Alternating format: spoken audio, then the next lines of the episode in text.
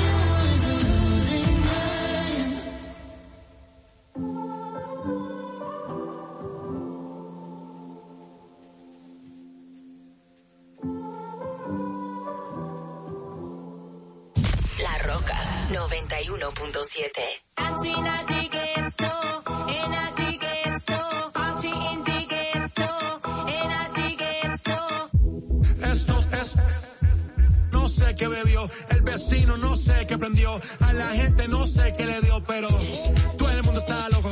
Todo el mundo, todo el mundo está loco. Todo el mundo rayado del coco. Y yo solo sé que montaron.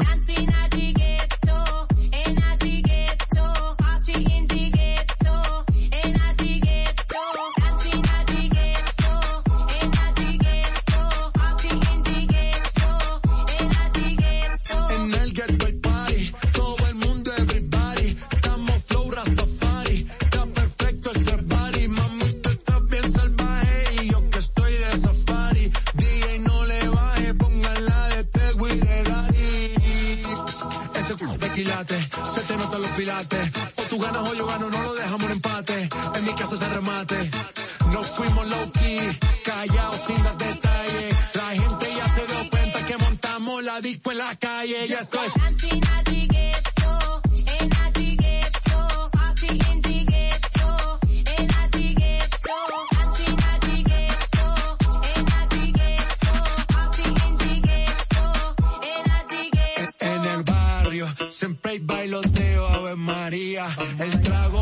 falta ni la buena compañía. Yeah, cómo ha cambiado la vida.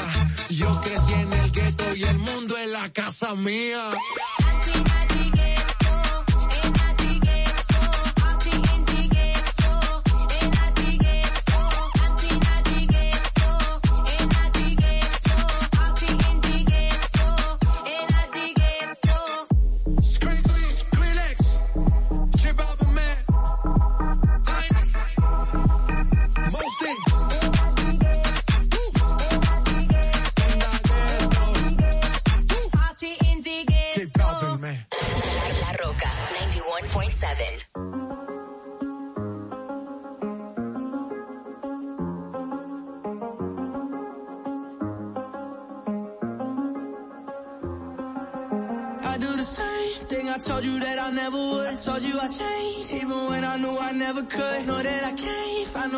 else is good as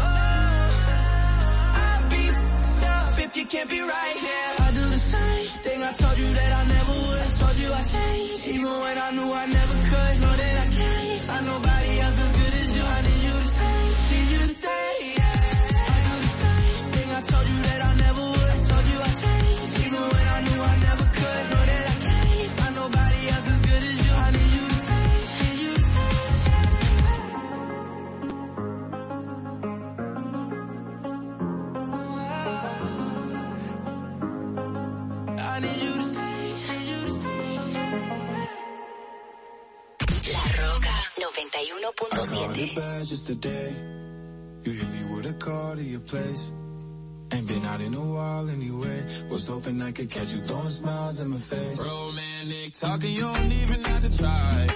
You're cute enough to with me tonight. Looking at the table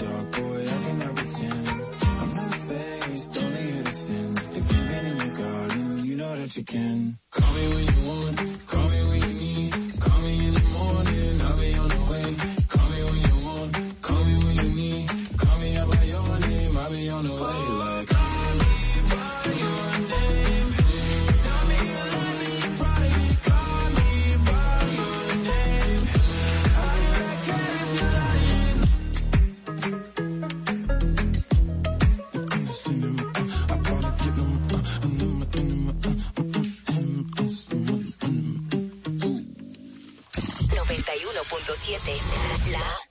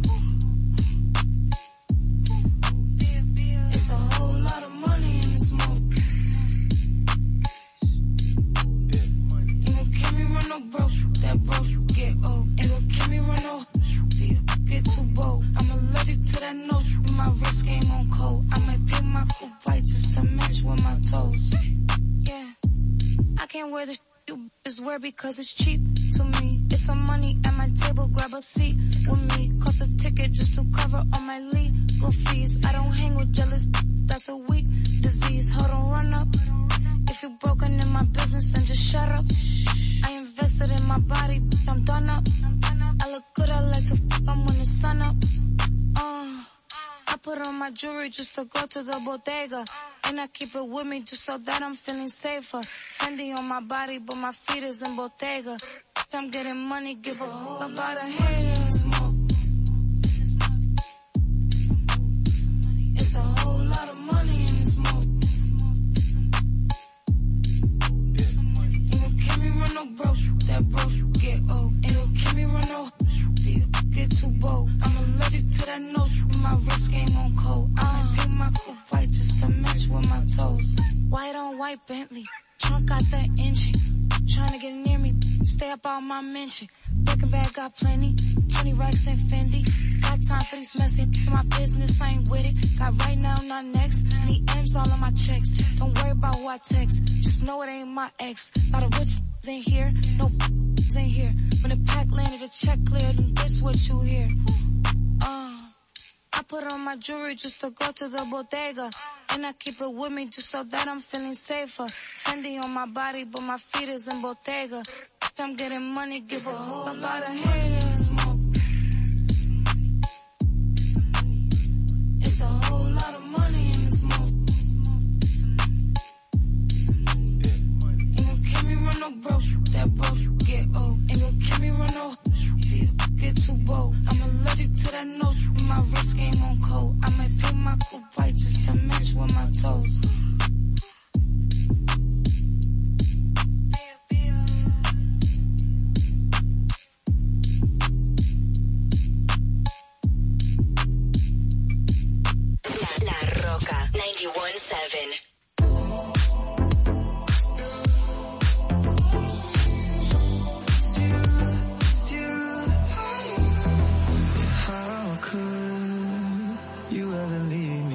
a chance to try? How can I be sorry if I don't know the crime? I should be mad cause you never told me why. Still, I can't seem to say goodbye. Ooh. When I try to fall back, I fall back to you. When I talk to my friends, I talk about you. When the Hennessy's strong, I see it's you, it's you.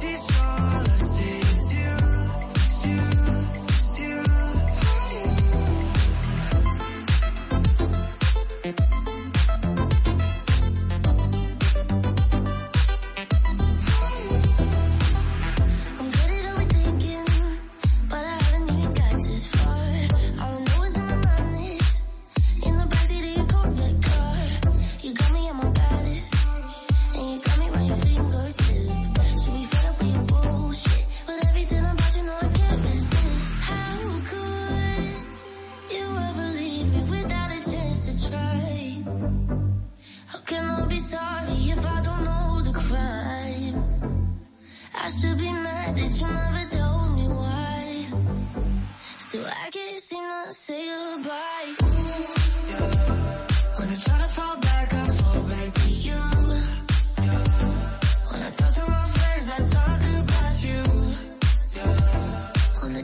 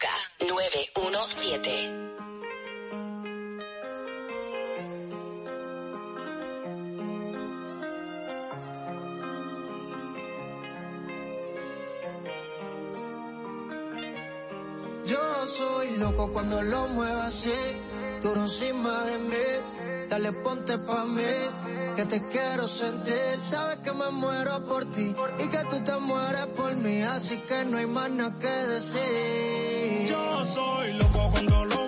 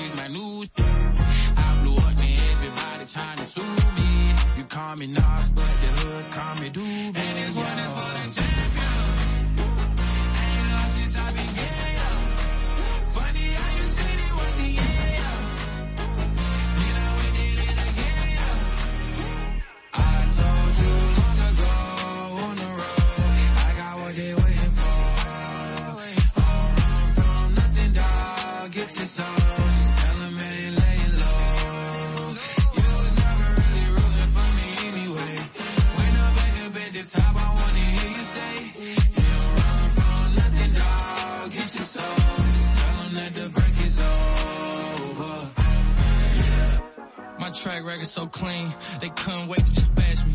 I must be getting too flashy. Y'all shouldn't have let the world gas me. It's too late cause I'm here to stay and these girls know that I'm nasty. I sent her back to her boy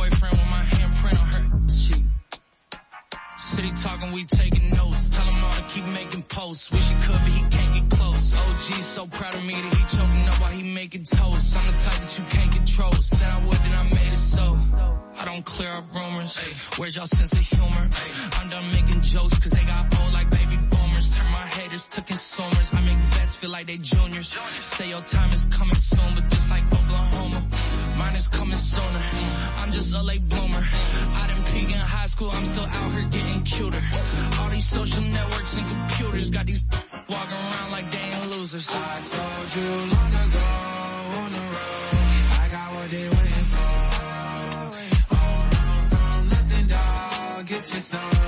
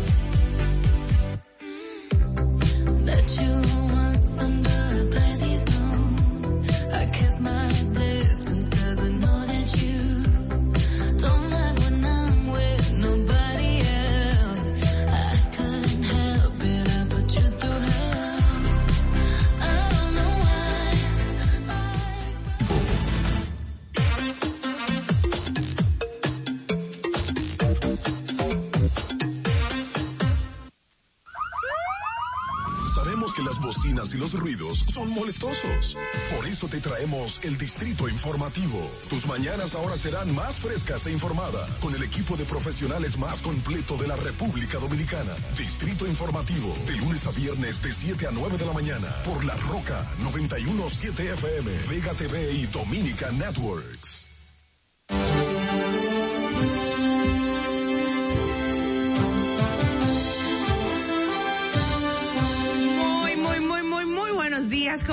Esto es Distrito Informativo.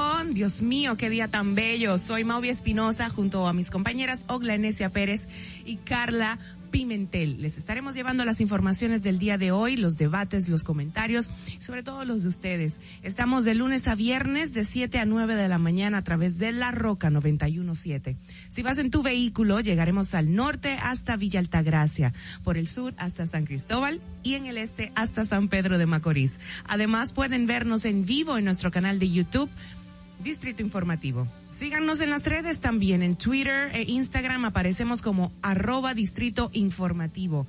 Y llámenos a los números de cabina, por supuesto, el 829-947-9620 y el otro número para sus notas de voz en el WhatsApp 1-862-320-0075. Recuerde que pueden continuar viendo esta transmisión en vivo gracias a Vega TV y Dominican Networks, así como en los canales 48 de Claro y 52 de Altiz. Escúchenos también en Apple Podcast, Google Podcast, iHeartRadio, y Spotify. Ay, Dios mío, perdón. Pueden ampliar cada una de nuestras informaciones en el portal digital distrito informativo rd.com. Buenos días, Dios es bueno. ¿Cómo están, mujeres hermosas? Buenos días. Eh, cuando escuché nuestro nuestra música de entrada, sentí como que éramos superpoderosas, que estábamos caminando tipo Marvel. Se notó así. Lo somos, querida. Buenos días, ¿cómo están? Bien, ¿y ustedes cómo están? Bien. Buenos días, muy bien, muy Ay, bien. pero Ogla está, o- Ogla, y tú estás linda también, pero es que Ogla como que no quiero, también? pero ella como que no quiero para acá. Yo me Yo puse tengo- pintalabios rojo. Aquí todos los días. Tú no vas a tener que pagar, Ogla. Yo creo que sí. Ogla te payola sí, gratis. todos los días. Yo dije, yo no puedo ir tan de tu, tan, tan rullida, así como que, espérate, vamos a poner un pintalabio rojo hoy, porque es que Ogla- hermosísima. Pero oye, di que solo el pinta labios rojo. Qué modesta. si me ven en el canal de YouTube ya saben que estoy haciendo mueca. Mira, este, anoche eh, tuve el honor de ir al partido de voleibol de las Reinas del Caribe que ganaron una vez más eh, ante el- la selección de México, el equipo de México. Y fue tremendo partido. Bueno, fue chévere, fluyó bastante rápido, pero en la emoción que se vive, eh, como toca fibras, tú sabes, el, el patriotismo ahí y todo el mundo encendido, muy chévere. Me lo encontré asequible, pero sé que el precio de la taquilla es como un poquito difícil para los más necesitados, los más humildes, los demás ¿Por, por dónde oscila más o menos? 550. Pero me lo encuentro un Eh, poquito... es más o menos también el tema de los partidos eh, Claro. de béisbol, Eh, esa es como la media para, las boletas. Pero el tema de estas chicas, de las reinas del Caribe, es como la marca en béisbol, en, en Sí, voleibol, en voleibol. aquí. O sea, Marca país, claro. definitivamente. Sí, sí, sí. Y se, son geniales, de verdad. Representantes Así natas, que- buenísimas. Yo me imagino que lo que se vive en vivo muy diferente a tú verlo Es por televisión. Es increíble. Y yo espero que la gente vaya a apoyar porque no solamente es la final que van y la apoyan en vivo, eh, presencialmente me refiero, sino que, conchale, todas estas secuencias de partidos con cada uno de los países en, el- en estos juegos, en estas, tienen que irlo a apoyar, de verdad, Claro. vale la pena. Am, ¿Qué más? ¿Qué hicieron ustedes ayer? Nada. Sí, estuvieron al tanto de algunas informaciones. Tú nos diste unos adelantitos, Siempre, Carla. siempre al tanto, esperando. Nosotros Esperando. así como que en Po- pausa. ¿Podemos decirle que sí? No. No. ok. Vamos a ver. siempre lo pone en alta, de que señores, miren, esto. Bueno, no podemos decir que. ¿Qué tú dices, Madeline? Ella no durmió. No durmió, literal. Sí, porque fue como a las 11 de la no, como a las 10, tú Sí, no no, dijiste. y Madeline dijo, cierren esto, señores, que mañana es distrito informativo. Y yo dije, mejor no digo nada. No, esa es una nota de voz que nos mandaron al chat. Ay, señores, vámonos de inmediato a un día como hoy para saber qué ocurrió. Para que no se te olvide, en el Distrito Informativo, Dominica Networks presenta Un día como hoy. Un día como hoy, 15 de septiembre del 2015, el niño Edward Emmanuel se convierte en el ciudadano dominicano que lleva al país a los 10 millones de habitantes al nacer a la 1 y 28 de la tarde en la maternidad Nuestra Señora de la Altagracia. Un día como hoy, en el año 2015, el ministro de Economía y Finanzas de Haití, Wilson Liu, informa el impedimento de 23 productos dominicanos a través de su frontera común, los que sí podrán hacerlo a través de la vía marítima o aérea por Puerto Príncipe o Cabo Haitiano. Para que no se olvide, en Distrito Informativo te lo recordamos, un día común. Bueno, retornamos en esta ocasión. Vámonos de inmediato, señores, con los titulares para hoy, miércoles 15 de septiembre, en este distrito informativo. La primera información dice, diputados responsabilizan a la Junta Central Electoral por falta de depuración a candidatos a puestos legislativos. Varios diputados de distintas bancadas aseguraron que la responsabilidad de permitir que el narcotráfico ingrese al Congreso Nacional no debe recaer en su totalidad en los partidos políticos. Los legisladores señalaron a la Junta Central Electoral y al Ministerio Público como entidades a cargo de la depuración de los aspirantes a estos puestos. En otro orden, a partir del primero de octubre, solicitantes de visa americana deberán estar vacunados contra COVID-19.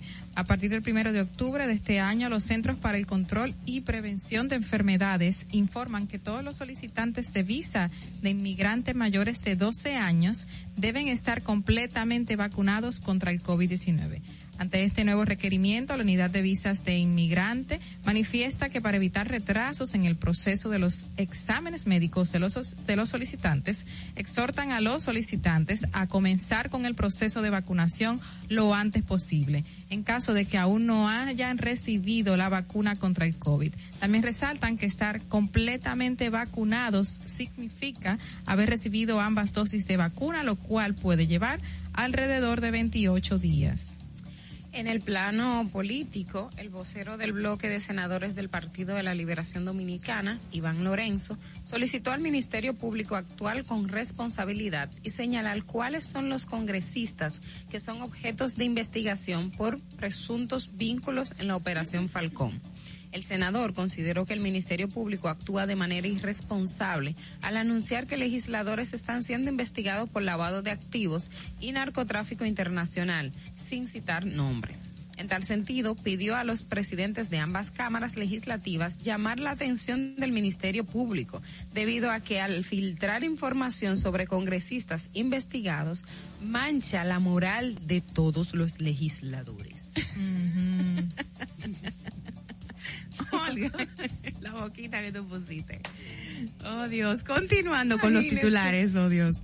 El gobierno estadounidense confirmó que mantiene suspendida la entrada al país de los afganos evacuados de Kabul debido a la detección, será detención de seis casos de sarampión, sí, detección, de seis casos, detección, de seis casos de sarampión entre refugiados que ya han llegado a Estados Unidos. La Casa Blanca afirmó que había detectado cuatro casos de la enfermedad entre los afganos trasladados a Estados Unidos y fuentes estadoun- estadounidenses aseguran este martes que el número de contagios confirmados ha ascendido a seis. Hemos hecho pruebas a otros que han estado en contacto cercano con los contagiados. Muchas de esas pruebas han dado resultado negativo, mientras que otras están aún en proceso de completarse, dijo un alto funcionario estadounidense en una rueda de prensa telefónica. En otro orden, la Cámara de Diputados aprobó un proyecto de ley que designa con el nombre de Johnny Pacheco el Gran Teatro del Cibao en la ciudad Santo Domingo, Santiago, perdón. Ahora la estructura monumental se llama Gran Teatro Regional Johnny Pacheco. La iniciativa de ley es autoría del diputado PLDista Héctor Ramírez, destacando los grandes aportes hechos por Pacheco a la música latina, ciudadano nativo de Santiago que siempre mostró con orgullo su origen dominicano. Entre sus considerandos, la pieza legislativa resalta que Pacheco fue un reconocido músico flautista, compositor, arreglista, director y productor dominicano, creador del término salsa para el género de música tropical.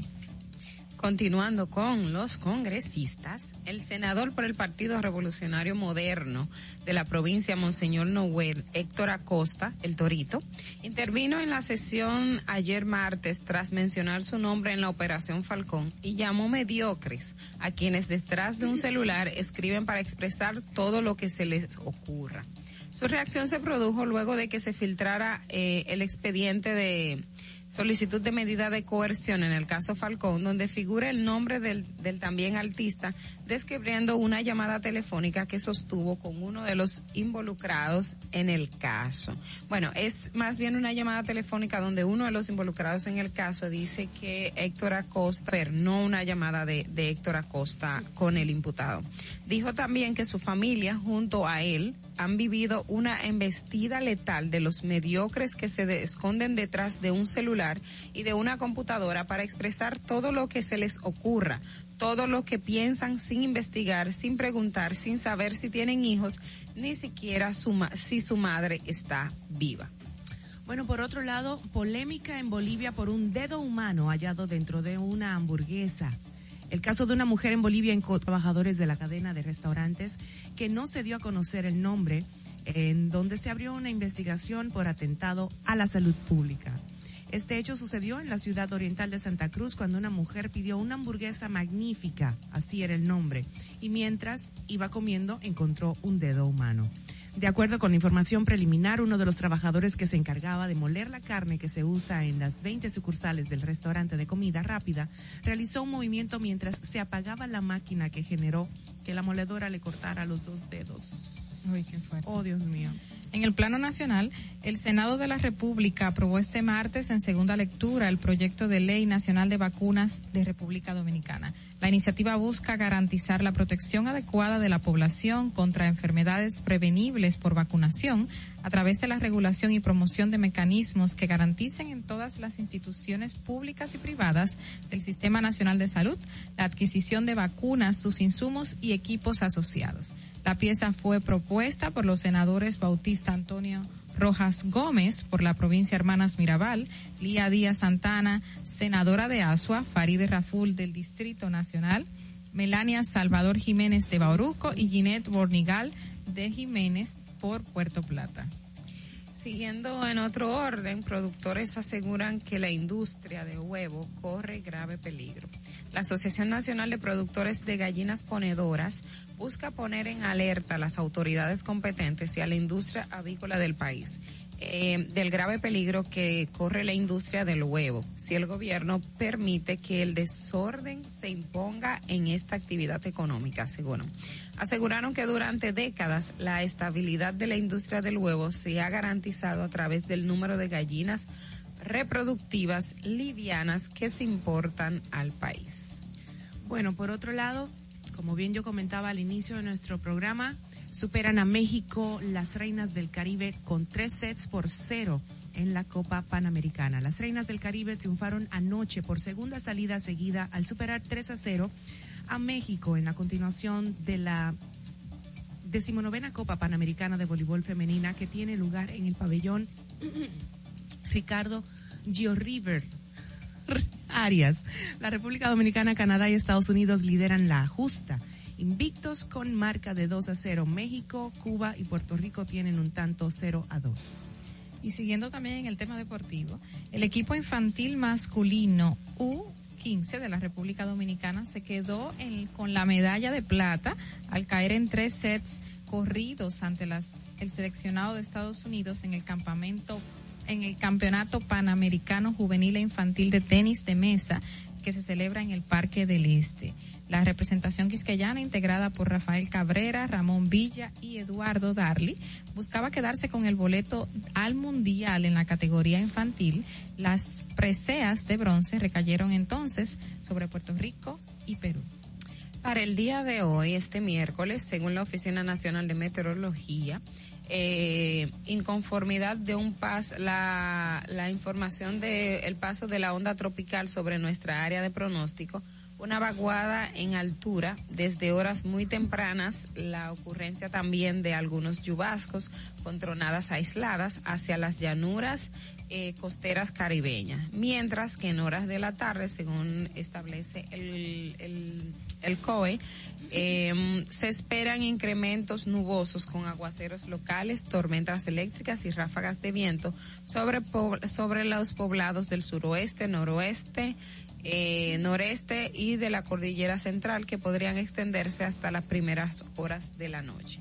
Debido a las lluvias eh, registradas y las pronosticadas, continúan los niveles de alerta meteorológica ante posibles crecidas eh, repentinas de ríos, arroyos, canañadas, al igual que inundaciones urbanas y deslizamiento de tierra. Son 17 provincias las que están en alerta por vaguada. Bueno, precisamente en esa mismo, en ese mismo orden dice que torrenciales lluvias que se registraron la noche de este martes provocaron inundaciones en sectores, calles y avenidas de la ciudad de Santiago. Los aguaceros también desbordaron fuentes hídri- hídricas en las provincias de Valverde, La Vega, Puerto Plata, Santiago, Montecristi, Santiago Rodríguez y Dajabón. El COE mantiene alerta verde para 17 provincias. Eh, en el plano internacional, e igualito que aquí, señor. La pobreza en Estados Unidos se ha reducido durante la pandemia gracias a los cheques de estímulo. Los niveles de pobreza en Estados Unidos han atravesado una disminución general en el año 2020 tras cifras publicadas del Censo General, el cual ha dado como resultado por la eficiencia de ayuda federal los cheques de estímulo, sobre todo, que promulgó el Congreso a principios de la pandemia con el fin de prevenir un caos financiero. Este censo apuntó que la tasa oficial de pobreza tuvo un ligero aumento el pasado año con un 11.4% en comparación con el histórico, que fue un 10.5% en 2019. Sin embargo, este conteo dejó por fuera una parte importante de la ayuda gubernamental. Tras incluir estos pagos de ayuda federal, la medida se redujo a un 9.1%. La disminución de esta tasa se traduce en que millones de estadounidenses han podido salir adelante de grandes dificultades económicas en el año pasado, definiendo pobreza con parámetros de ingresos anuales por debajo de los 26.250 dólares por familia. ¿Será 26.200? 26.5. Sí, será. Sí, 26.2 dólares por familia. Claro. Bueno, en otro orden. ah, ah, Está bien. Voy, Sí, dale, dale. Estados Unidos redujo el nivel de alerta sobre República Dominicana en riesgo por el COVID-19, colocándolo como el país de menor riesgo para visitar en lo relativo a la pandemia en la región.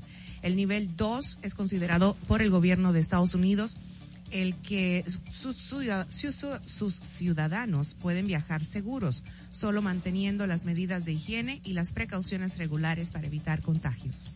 El presidente Luis Abinader participará en la segunda ronda del diálogo nacional sobre las reformas para la, tra- la transformación del Estado, convocada para este miércoles a las 10 de la mañana en el Centro de Convenciones del Ministerio de Relaciones Exteriores. El director de Estrategia y Comunicación de la Presidencia, Homero Figueroa, precisó que el mandatario llevará propuestas concretas para iniciar el debate, recordando que en la pasada reunión precisamente uno de los puntos que habían perdido los partidos políticos es que el Estado como proponente del diálogo debería hacer propuestas claras. Bueno, señores, eh, estos son los titulares para hoy miércoles. Vámonos a una pausa y retornamos ya. Atentos, no te muevas de ahí. El breve más contenido en tu distrito informativo. La República Dominicana había perdido la confianza en nuestras instituciones. Por los dominicanos y dominicanas, esta administración ha asumido el compromiso de abrir las puertas de la transparencia, de la integridad y del control.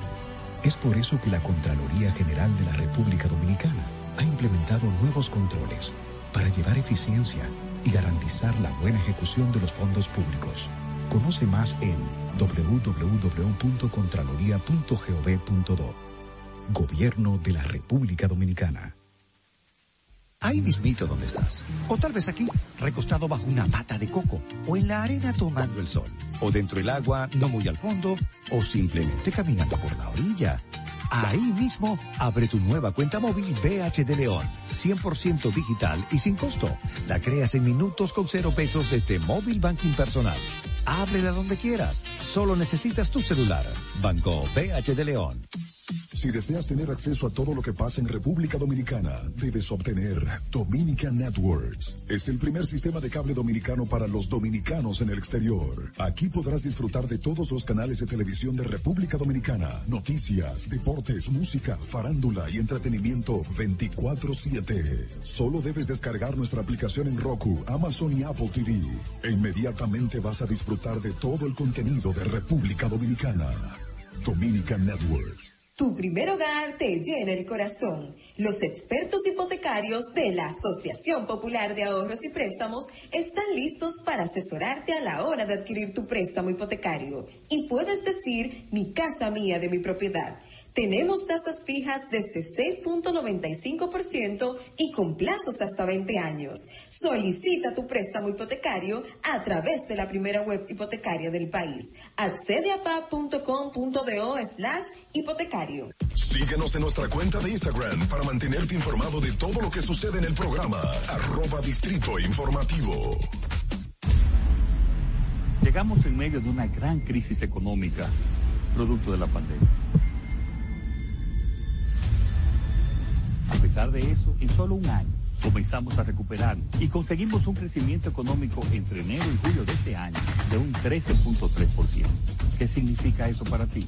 Significa que recuperamos y creamos más empleo y pudimos aumentar tu salario mínimo con estabilidad en la tasa de cambio y una mayor producción de alimentos para garantizar el bienestar de tu familia. Estas no son promesas, son hechos. Ahora sí, el crecimiento económico nos toca a todos. Estamos cumpliendo. Estamos cambiando. Gobierno de la República Dominicana. Sabemos que las bocinas y los ruidos son molestosos. Por eso te traemos el Distrito Informativo. Tus mañanas ahora serán más frescas e informadas con el equipo de profesionales más completo de la República Dominicana. Distrito Informativo, de lunes a viernes de 7 a 9 de la mañana por La Roca 917 FM, Vega TV y Dominica Networks.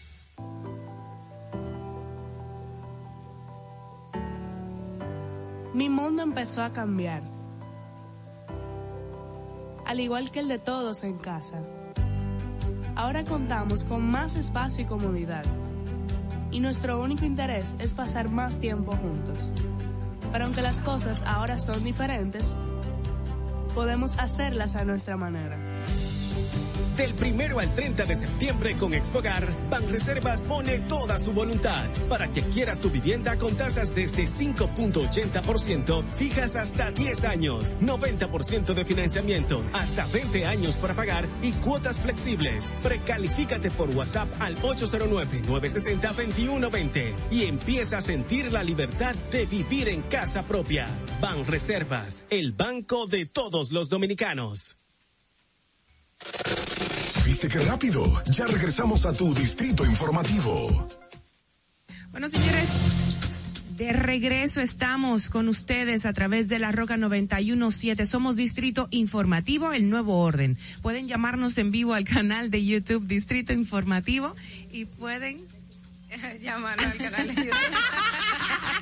Pueden vernos en vivo en el canal de YouTube y llamarnos a la cabina al número telefónico Ay, hermano, 829-947-9620. No, yo se lo agradezco a Madeline porque uno está, tú sabes, bien, ay Dios, a eso.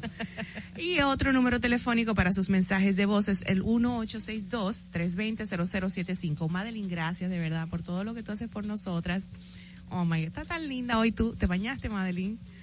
Te bañaste con Musu y ella me dice que con jabón diferente. Tan bella. Te quiero. Estás linda. Subí, subí hasta una foto a las redes con Madeline. Señores, vámonos de inmediato con nuestras chicas estelares. En esta ocasión con nuestra compañera periodista Ogla. En el Distrito Informativo te presentamos el comentario de la periodista Ogla Enesia Pérez. Gracias. Bueno, indiscutiblemente que, en estos días siempre hay que seguir hablando del tema de los partidos políticos, el tema de las redes de narcotráfico, el tema de las responsabilidades del Estado. Y lo hago porque en el día de ayer em, vi declaraciones de varios congresistas responsabilizando, eh, que asegurando que la responsabilidad, valga la redundancia, em, de que algunas personas vinculadas a redes de narcotráfico estén em, en el Congreso Nacional o estén en puesto de elección, también es responsabilidad de la Junta Central Electoral.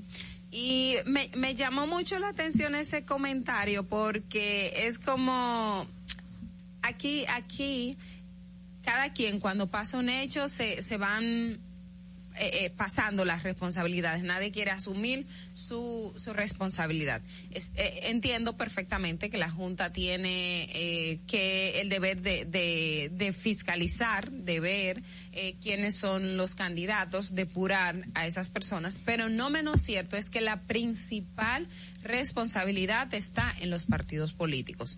¿Por qué? Porque aquí este existe o tenemos un sistema democrático y en el sistema democrático los partidos son los que toman las decisiones.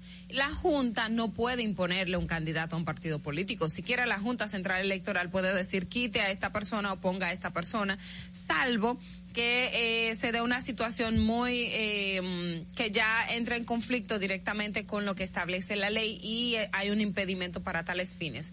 Pero en, en sentido contrario, la Junta no puede. ¿Por qué? Porque la Junta simplemente es un órgano que está para eh, supervisar, está como un mecanismo de de control, pero la responsabilidad principal está en los partidos políticos. El partido político es que decide quién va y quién no va. Y nosotros sabemos que por más que exista incluso la ley donde establecen los mecanismos para elección de las personas, los partidos políticos son los que imponen. Si yo, por ejemplo, estoy en un partido y decido que quiero aspirar a la alcaldía de, no sé, de cualquier comunidad, el partido político entiende que aunque yo pudiese tener condiciones, hay otra persona que es el que le da mayor garantía.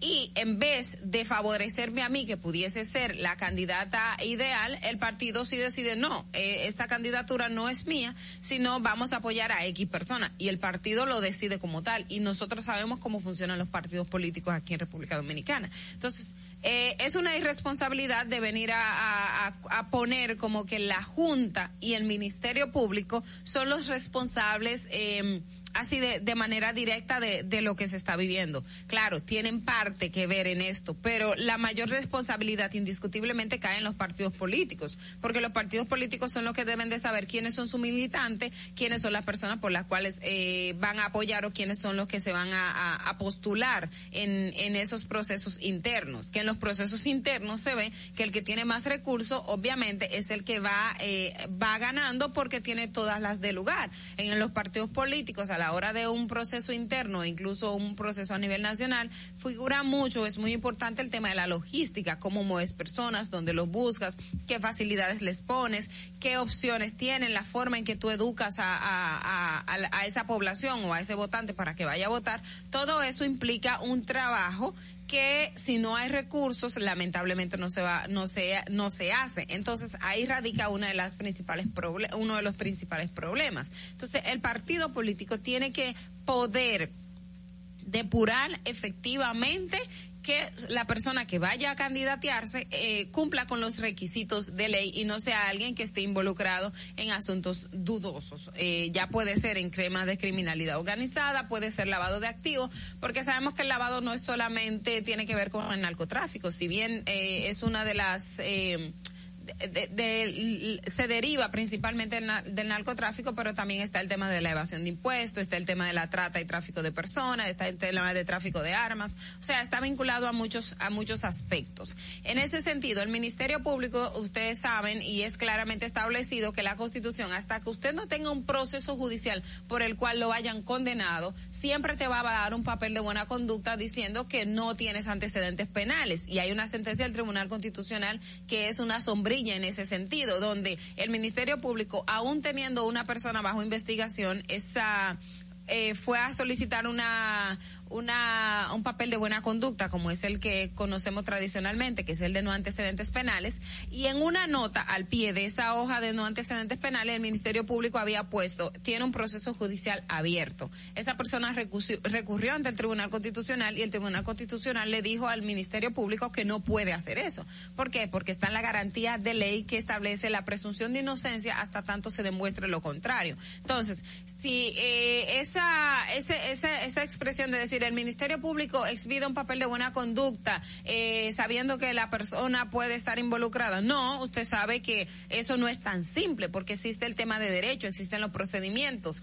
Y más allá de que el Ministerio Público aún te dé una constancia de que no es una persona que, es una persona que no tiene antecedentes penales, los partidos políticos perfectamente saben cuando alguien tiene un patrimonio que es de dudosa reputación. O sea, aquí nadie se va a hacer el pendejo, nadie se haga el loco. O sea, todo el mundo sabe qué hay y qué no hay. Entonces, que no se le hace una imputación directa, sí, pero hay sospecha. Entonces, a la hora de la sospecha, como cuando en los tribunales los jueces anteriormente juzgaban por eh, Mm.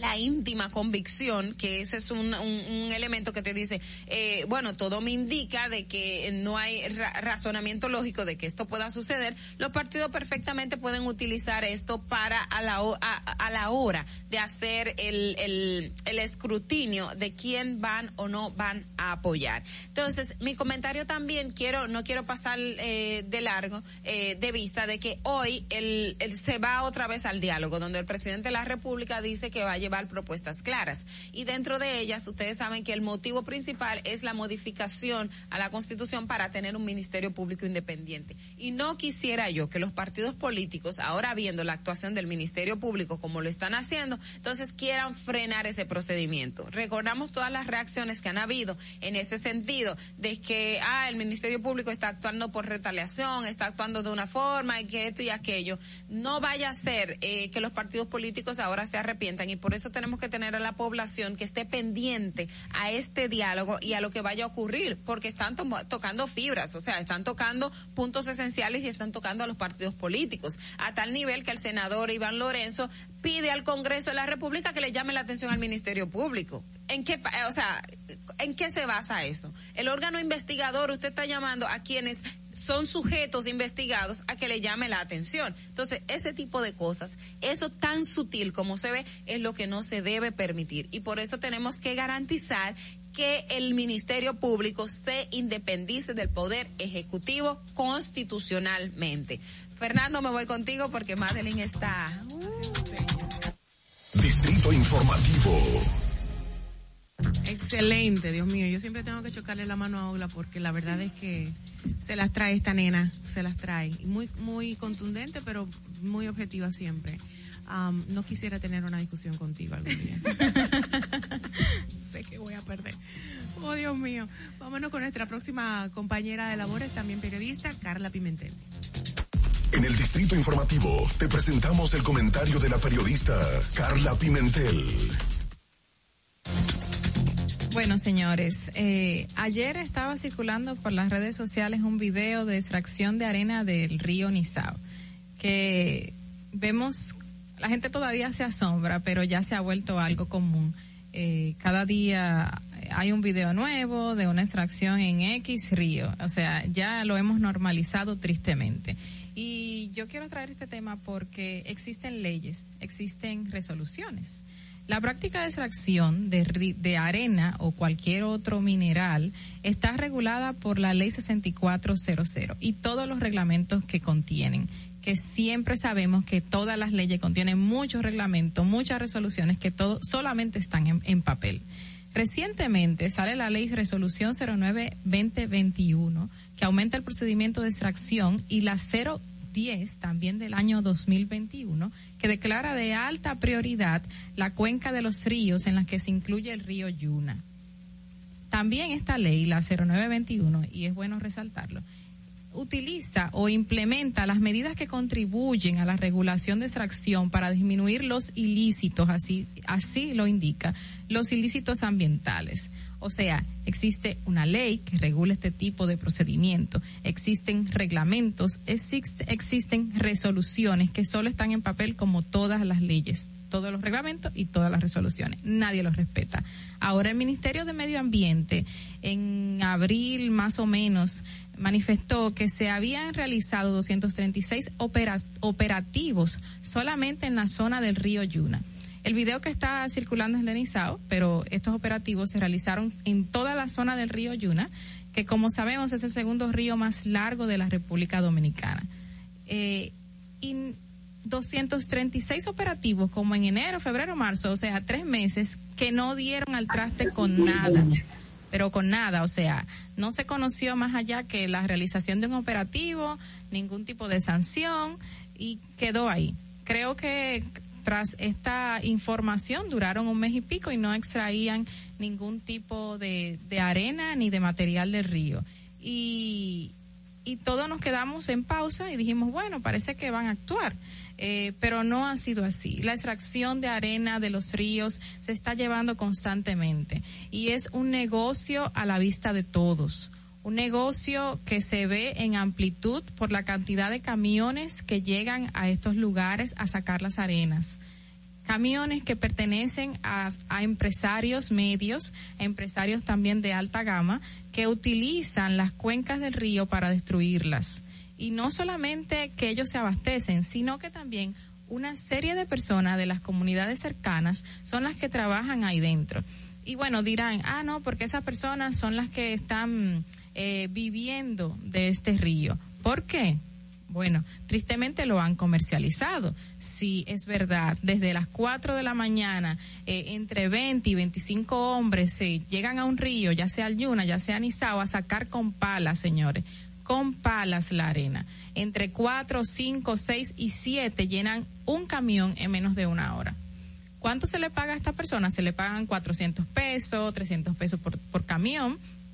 Pueden llevarse al día unos mil o mil quinientos pesos. Eh, sabrá Dios la cantidad de personas que, que trabajen y dependiendo la cantidad de camiones que llegan. Eh, ellos dirán que es su, su pan de cada día, o sea, con eso es que comen, con eso es que pueden llevar a sus hijos a los colegios, con eso es que le pueden dar el día a día el sostén a su familia, pero están contaminando, están dañando nuestros recursos naturales que son para sus hijos también en un futuro. Entonces, el Ministerio de Medio Ambiente cada vez que le llega estas informaciones decide que va a actuar. Y no en esta gestión, o sea, hemos visto esto por años, no podemos tampoco achacárselo al actual, pero ¿qué están haciendo? Aparte de grandes operativos, donde se ve un aparataje de policías municipales, de medio ambiente, que agarran uno que otro camión, que agarran una que otra persona, pero sin embargo, esta persona vuelven al otro día, vuelven a los dos días, vuelven a los tres días. Y, y creo eh, si más no recuerdo, que se prohibió la entrada de los camiones y también de los eh, de los de los equipos pesados, porque en un principio se veían esos extractores dentro del mismo río sacando la arena y se prohibió, pero sin embargo eh, la, la entrada de camiones no se ha prohibido. Entonces la gente lo que decide, bueno, si no dejamos, si no nos dejan entrar un extractor, pues entramos con una pala a ver qué sacamos y de eso comemos. Llegamos a un río y lo primero que nos van a decir es eso. Nosotros estamos comiendo con esa extracción de arena. Nosotros estamos viviendo con esa extracción de arena. Pero ¿quiénes cuidan nuestros recursos naturales? Tú comes hoy, pero mañana ¿qué va a pasar? Tú comes hoy y entonces ¿qué va a pasar con ese recurso natural? Tú comes hoy, ¿qué va a pasar con tus nietos, tus bisnietos? ¿Quiénes van a recibir esta agua? Señores, tenemos que controlar desde el Ministerio de Medio Ambiente la extracción de arena, regularla de verdad, no solo en papel, e impedir que personas desaprensivas sigan haciendo estos actos. Vamos contigo, Fernando.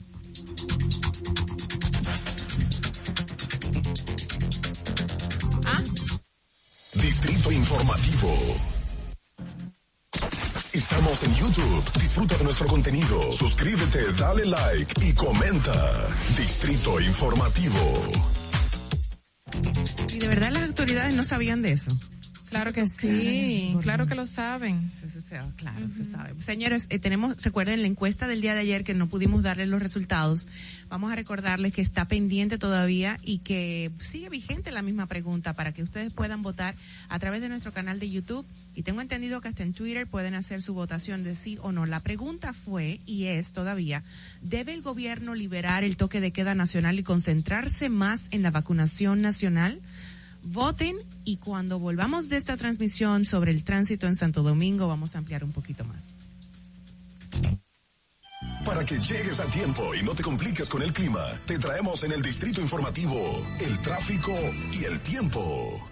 Y así se encuentra el tráfico y el tiempo a esta hora de la mañana en Santo Domingo. Se registra tráfico en alto total en la avenida Máximo Gómez, en la avenida Hermanas Mirabal, Puente Jacobo Magluta, gran entaponamiento en la avenida Ecológica Profesor Juan Bosch y en la avenida República de Colombia. Atentos conductores.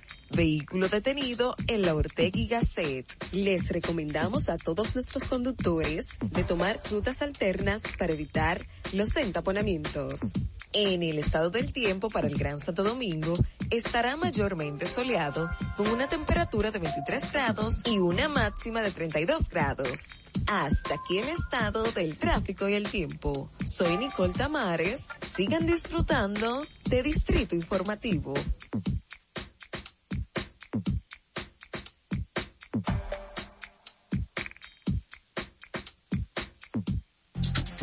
Regreso a Distrito Informativo.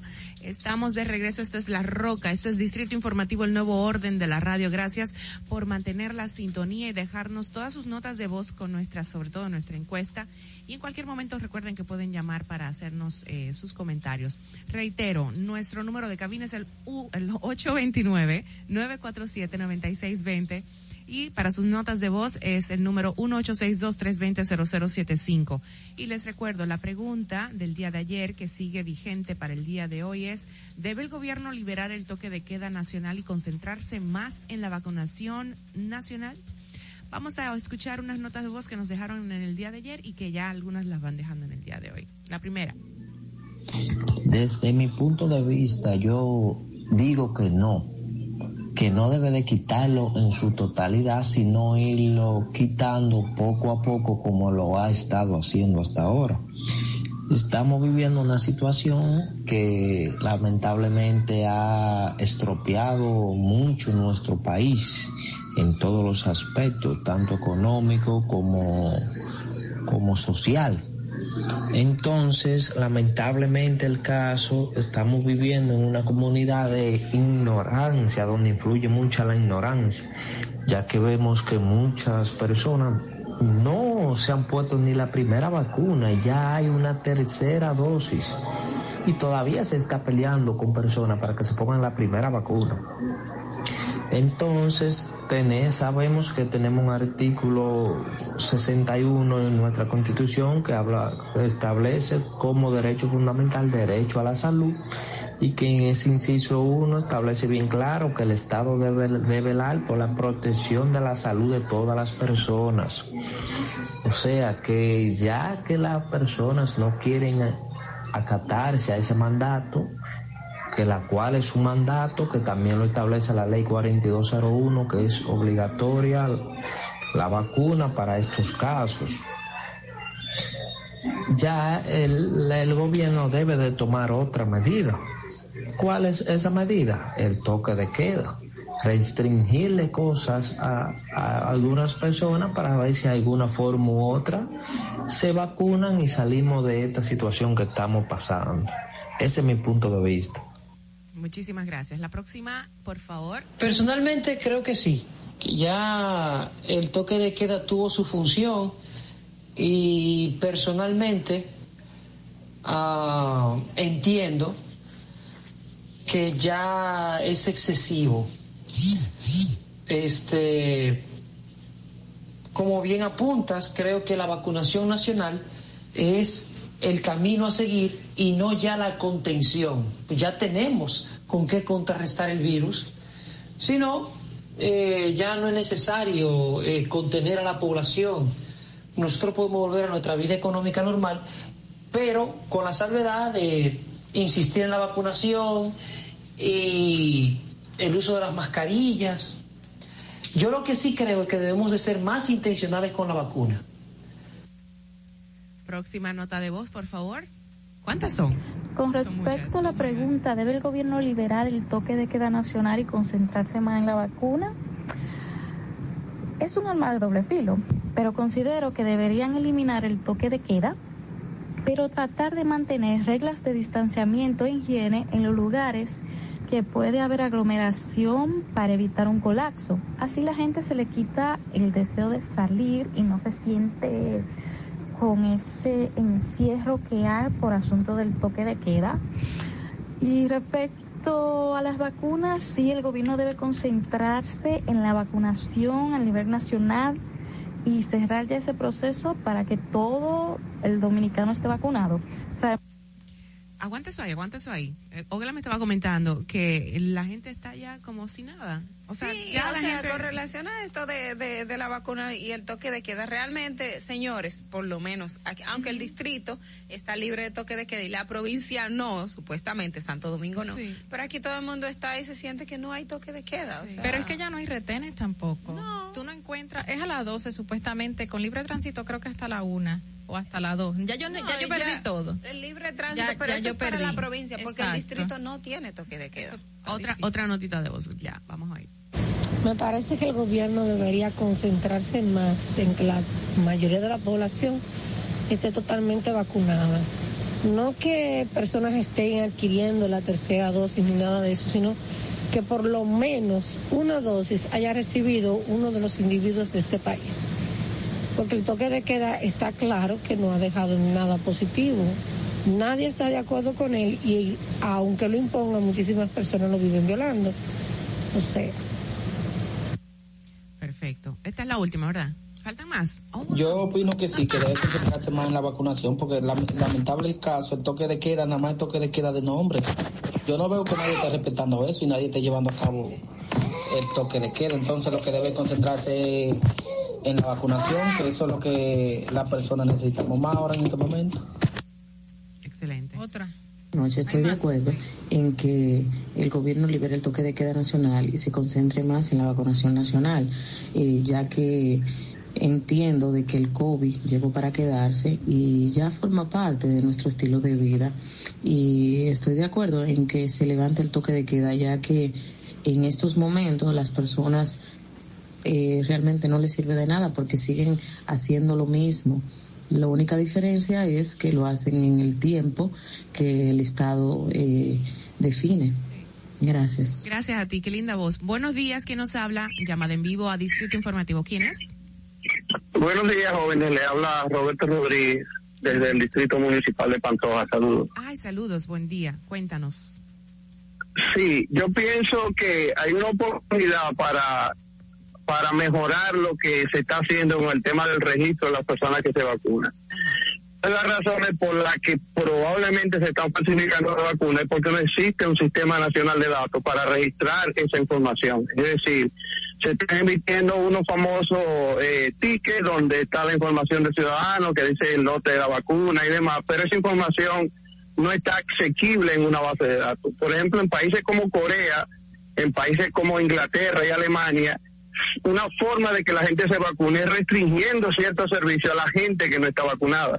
Si eso simplemente en nuestro país en este momento sería un fracaso porque no existe un dispositivo. Entonces, con tantos millones de pesos que se invierte en tecnología, en sistemas, el Estado Dominicano debería ya, que no lo ha hecho, y no para esta pandemia, sino para futuras pandemias si se presentan, desarrollar aplicaciones con un gran sistema de, de información que permita con la ciencia que tenemos, eh, utilizar esa data. O sea que todavía es una oportunidad y ojalá ustedes utilicen ese medio para hacerle llegar esa inquietud al Estado. Muchas gracias. Gracias, Roberto, muy amable. Y bueno, por eso mismo estamos en el aire. Estamos haciendo este tipo de encuestas para hacernos eco.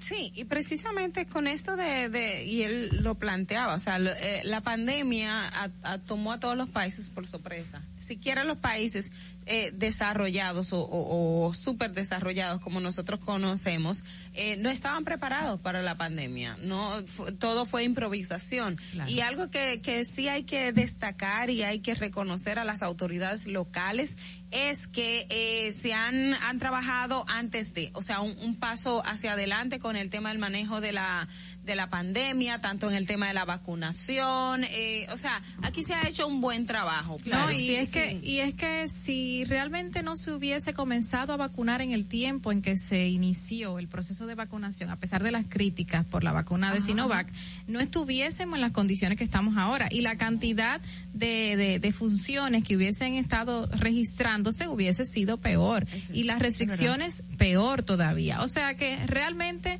eh, consideramos que, ok, el toque de queda ya no funciona para nada, la gente hace lo que le da su gana, pero hay que seguir manteniendo las restricciones de qué cantidad de personas comen en un sitio. ca- protocolos, Exacto, protocolos, totalmente. Y la gente dice que no se ve, señores, y efectivamente el toque de queda funcionó. Lo que pasa es que las cosas no momento, se pueden medir claro. eh, de ahora para ahorita o en un momento tan tan tan corto, pero si no hubiésemos tenido esas restricciones, aquí la cosa fuera distinta. Claro. ¿Por qué? Porque la gente estaba cansada. Aquí se- hubo, se manejó, en- a veces nosotros decíamos, pero improvisación, pero yo creo que era un poco agarramos y te aflojamos. Pero es que tristemente todo el mundo estaba gente- improvisando porque era algo nuevo. Es Exacto. algo nuevo. Ahora que nos estamos adaptando y conociendo la enfermedad, conociendo cómo se comporta, conociendo la situación en que repercuten en los pacientes después de sufrir Yo el recuerdo COVID. el pánico que entramos todos, la, la ansiedad, el pánico inicial, la incertidumbre, y ya como estamos como a la ligera, Sí, como que chévere. Yo era la primera que, que, que andaba como loca echándome alcohol con guantes y ya uno está más tranquilo.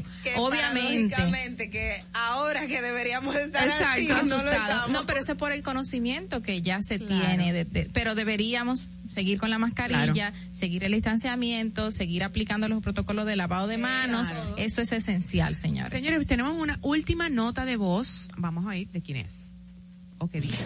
Yo pienso que eso sería lo mejor, que se libere el toque de queda y que se concentren en la vacunación, porque como quiera, el toque de queda que hay es mínimo. La gente como quiera está en la calle, bebiendo, haciendo lo que le da la gana, pues entonces yo creo que lo mejor es promover la vacunación a un nivel máximo, como estaban diciendo, llevar eh, autos a los sitios, autovacunas, qué sé yo, y poner a la gente en esto para ver si salimos de eso. Gracias. Muy, sí, estamos dijo así sintiendo. que, que salimos de eso ya, está cansada. ese es el síndrome de que Sí. estamos hartos. Reiteramos, esas notas de voz son en, re- en respuesta a la encuesta del día de ayer, vigente para el día de hoy, que usted puede votar a través de nuestro canal de YouTube Distrito Informativo. La pregunta fue, como lo vemos en pantalla para quienes nos ven, ¿debe el gobierno liberar el toque de queda nacional y concentrarse más en la vacunación nacional? Vote sí o no para que al final del programa digamos el total entonces. Vámonos a una pausa comercial y ya retornamos con nuestro primer invitado que está muy, muy, muy, muy, muy interesante. Quédese ahí con nosotros, por favor. Este es un avance informativo de La Voz de América. Desde Washington les informa Henry Llanos. El programa de menores centroamericanos abrió el martes las inscripciones para nuevos solicitantes. Nos informa Jorge Agobián. El programa tiene como objetivo reunificar a menores del Triángulo Norte de Centroamérica con sus padres o representantes legales que vivan en Estados Unidos. Los padres deben ser residentes permanentes o contar con estatus de protección temporal, pero también pueden optar al programa otros migrantes, entre ellos aquellos que tengan solicitudes de asilo o visa U pendientes. Funcionarios del Departamento de Estado informaron que el trámite debe ser iniciado por los padres o tutores legales. Jorge Agobián, Voz de América, Washington. El gobernador de California, Gavin Newsom, se convirtió el martes en el segundo gobernador en la historia de Estados Unidos en superar un referéndum revocatorio, una votación que el líder demócrata presentó como parte de la batalla nacional por los valores de su partido frente a la pandemia del coronavirus y a las persistentes amenazas del trampismo. La victoria consolida a Newsom como figura destacada en el panorama demócrata nacional y conserva sus perspectivas para una futura campaña federal.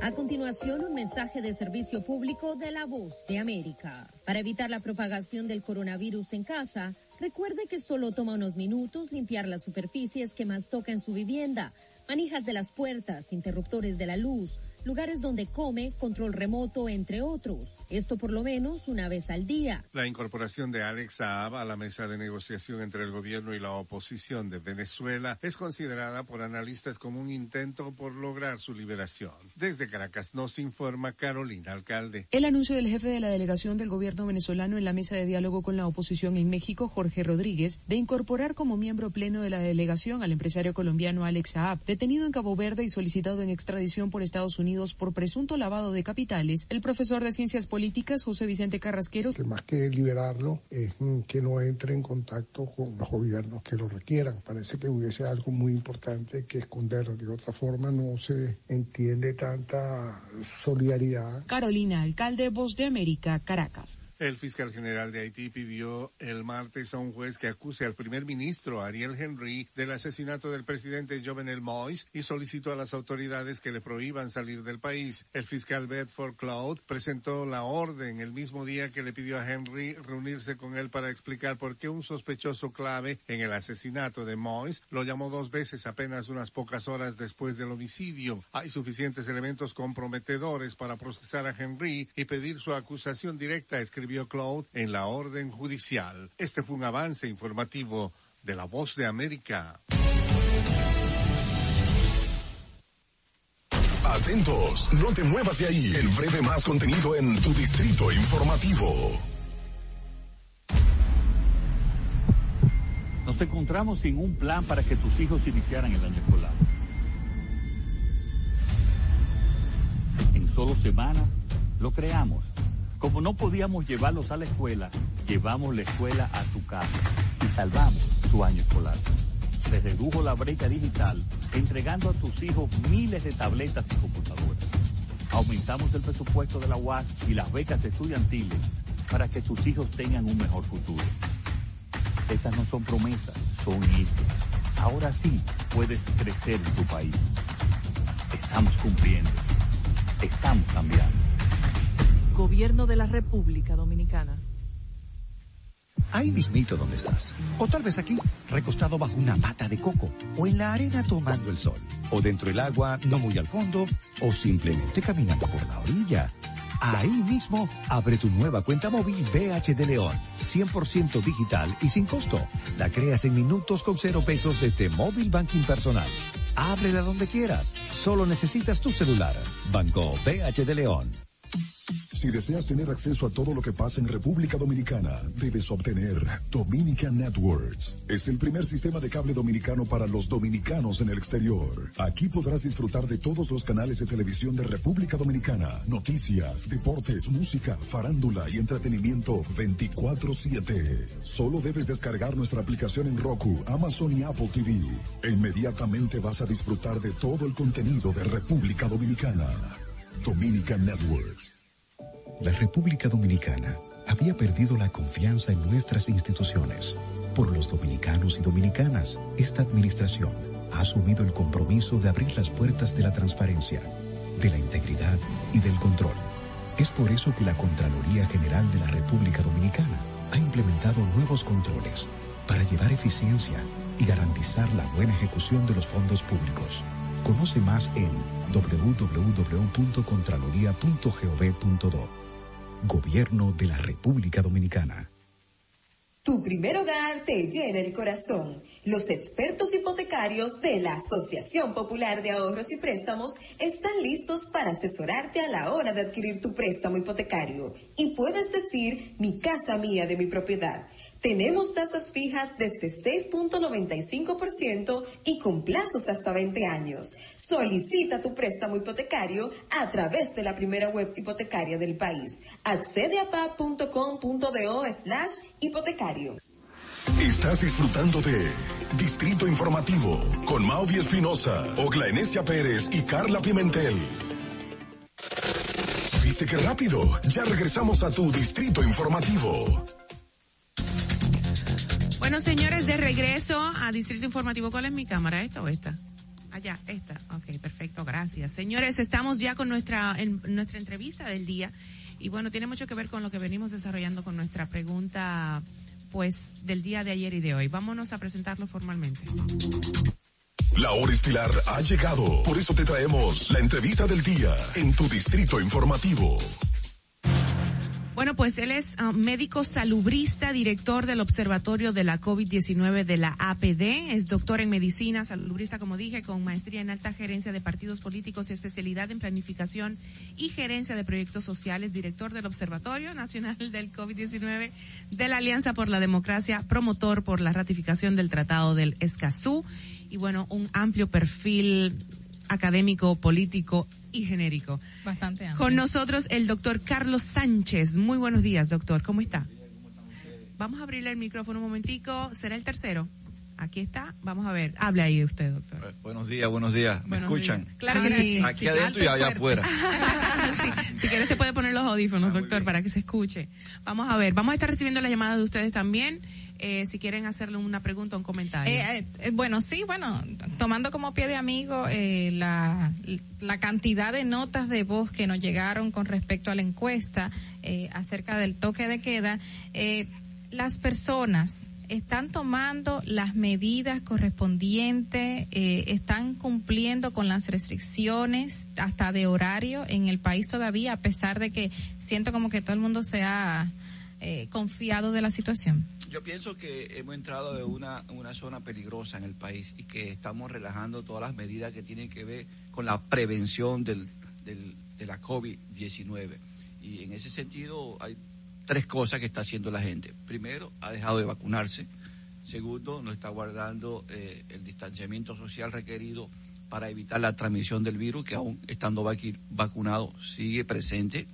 Y tercero, eh, la gente está dejando de usar la mascarilla.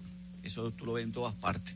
Eh, ya la gente no usa la mascarilla, míranos aquí nosotros mismos. No Estamos sin mascarilla, usando pero estamos mascarilla. vacunados, estamos vacunados. En, en- en los Pero- parques, en los parques se ven las personas caminando sin mascarilla y muchos dicen no porque me sofoco. O sea, ¿es correcto o es incorrecto? Bueno, eh, al aire libre, en, en- en lugares amplios, eh, se permite que no se use mascarilla.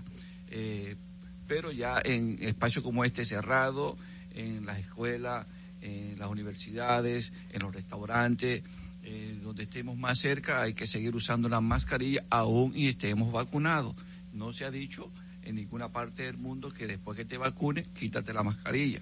que estés Eh, inmune. es- son cosas distintas. Hay estados y lugares, países donde, bueno, el uso de la mascarilla es obligatorio y ellos tienen eh, momentos en donde levantan esa obligatoriedad.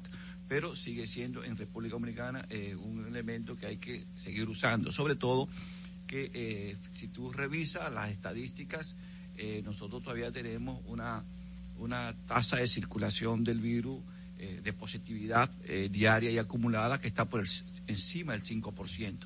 Y eso te indica que todavía estamos en una etapa que en cualquier momento puede ocurrir un rebrote. Exacto, Uy, eh, un repunte. Y sobre todo ahora que ya hemos abierto las escuelas, ustedes te han visto cómo están los tapones, ¿verdad? A partir del lunes pasado, este otro país con los tapones. Si tú te ibas a un lugar y te dabas una hora para llegar de un punto a otro, tienes que salir dos horas antes. Así es. Doctor, y, y usted mencionaba tomando sí, el, el mismo tema de la, de la vacunación, nos dio un, un dato fuera del aire que creo que es imper- importantísimo y es con relación a los pacientes en cuidados intensivos con tercera dosis eh, de, de vacuna, los que tienen más de la segunda. Yo decía que, que en el caso de República Dominicana, hasta esta semana, eh, no había ingresado a cuidado intensivo una persona que tuviera la tercera dosis administrada. Eso es un dato importante. Eso te da eh, mucha confianza. Eh, y eso es bueno. Todavía la población con tercera dosis en nuestro país es baja. Muy mínimo. Está, yo pienso que está cerca del 10%. Wow. No, no ha llegado, a no ha superado el 10%. Pero eh, como medida eh, de salud pública, lo importante es tener eh, más del 70% de la población con la segunda dosis. Y también eh, nos hemos quedado un poco rezagados. Eh, ya la primera sí estamos cerca del 70%. eh, con la segunda estamos entre el 55 y 60% de la segunda dosis. Hay que rebasar el 70% para tener una cobertura de inmunidad que no- nos proteja colectivamente a todos. Claro, el, eh, precisamente en el día de hoy en los titulares, las noticias que nosotros damos, la primera, una de las primeras noticias fue que Estados Unidos redujo el nivel de alerta sobre República Dominicana en riesgo por el COVID-19, colocándolo como el país de menor riesgo para visitar en lo relativo a la pandemia en la región. Sí. O sea que de verdad estamos logrando esos Sí, números. sí, ese son buenas noticias. Nosotros, eh, República Dominicana ha sido uno de los países que mejor ha manejado, eh, eh, la crisis eh, de la COVID-19, eh, la pandemia. Lo ha manejado a bastante pesar de la negativa de muchos. Sí, sí, a pesar de- todavía de, de mucha gente que tenía teorías sobre conspiración, eh, mucha incredulidad, pero República Dominicana ha manejado bastante bien eh, el- la pandemia y esta crisis. No, de- no solo de este gobierno que lo ha manejado excelente, excelentemente bien, sobre todo con las campañas de vacunación, que tuvo la previsión de arrancar eh, comprando vacunas eh, y cuando una de las casas comerciales se, se Sí, eso hay que retrasó, agradecérselo al se gobierno, retrasó claro. inmediatamente buscó B. otra Sí, sí, alternativa sí. porque así que se hace en salud pública. O sea, tú tienes que andar Accionar, a tiempo, accionar, claro. prevenir. Entonces, pero aquí hemos manejado bastante bien, no solamente el tema de vacunas, también el tema de el internamiento, la hospitalización. Fíjate que aquí en República Dominicana nunca ha ocurrió como pasó en otros países que hubo un colapso del sistema sanitario. Aquí no hubo eso. Y eso tiene que ver con eh, las medidas de salud pública, pero también con la experiencia de los médicos. Se nos vio un poquito el refajo en los hospitales y tal, vamos a decirlo. Sí, sí, porque- Pero, pero se pudo claro, manejar. las pudo- condiciones de los hospitales no eran las adecuadas, obviamente. No solamente que República Dominicana, exacto. América Latina tiene un grave problema en el sistema de prestación de servicios en salud, muy grave, porque el financiamiento es muy bajo. En, en- Claro. igual que en República Dominicana, la mayoría de los países de América Latina, el, eh, los presupuestos que se, sanitarios son bajísimos. eh, que no, no pasan, no superan el 2% del PIB y eso es muy malo cuando las recomendaciones que se hacen, que las hacen organismos internacionales como la OMS y la OPS, es que tú tienes que tener un financiamiento por encima del 6% del PIB en el sistema sanitario para poder controlar tantas cosas. Aquí estamos en un 2. Ahí, aquí recae la, la- el trabajo heroico de nuestros, de nuestro personal de salud, que en medio de tantas dificultades, señores, aquí se pudo trabajar el tema de COVID, eh, eh, digamos un, un tem- un punto manejable. A aunque- mano pelada, como quien dice en un principio. Pero hubo un abastecimiento rápido. el gobierno anterior, eh, digamos que compró los insumos que se requerían y este le metió mucho más dinero. Doctora, cuénteme eso ahí, por favor. Vamos a recibir esta llamadita. Buenos días, ¿quién nos habla? Muy buenos días, le habla Luis Jiménez desde la ciudad de Nueva York. Hola, Luis, ¿qué tal? Hola, Luis.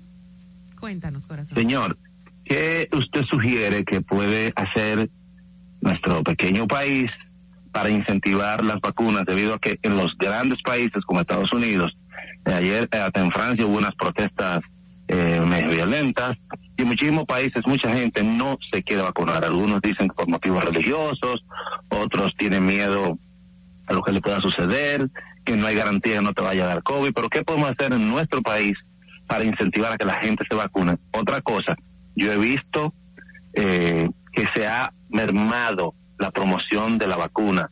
En los lugares está muy tímida, ya no se promueve y si usted va a los sitios no hay filas como la había antes. Así es, gracias Lo Luis. escucho por radio. Gracias. Gracias, Luis. Una buena pregunta. Eh, yo he estado hablando del tema y he recomendado tres medidas. Sí. La primera medida hay que seguir eh, incentivando eh, y motivando a la gente mediante campañas de comunicación. Sí. Eso es importante para que la gente Se entusiasme, se motive. Se entusiasme, se motive. Esa es la primera. La segunda es que eh, hay que ir casa a casa a vacunar. ¿Usted cree? Sí. Hay que ir casa a casa. Antes, se, Se- cuando se, lanzó esa bola inicialmente, se- la gente entró en pánico por el mismo Pero hay que contagio. ir a casa a casa. Hay dos formas de tú vacunar. Los puestos fijos, que es lo que tenemos ahora, y el casa a casa. En República Dominicana hay muy buena experiencia con la vacuna casa a casa. Exactamente. que se inició el programa ampliado de inmunización en República Dominicana con aquellas campañas. Ustedes son muy jóvenes, las campañas... los 80, para allá. Para los 80, las Sí, campañas creo que- 70 y yo creo pico, que vi los- unas por las campañas, eh, las, campañas eran casa a casa. No se ría, doctor. Usted se ríe. es mi misma cara. Ah, bien. Era casa a casa las campañas. eh, y después se pasó ya a puesto fijo que eran, eh, se cuando tú pasas a puesto fijo, la campaña, pues ya tú tienes un sistema maduro donde la gente comprende que tiene que llevar a los niños a vacunar, que tiene el lugar se- seguro, que Claro. ya lo conoce y esa Pero, también el tema del casa a casa es importante, doctor, porque aquí tenemos una gran población en, niveles de pobreza que no, no tienen la facilidad de movilizarse e ir a los Yo lo digo casa a casa por la siguiente razón. Es que aquí el no hay un rechazo a no vacunarse.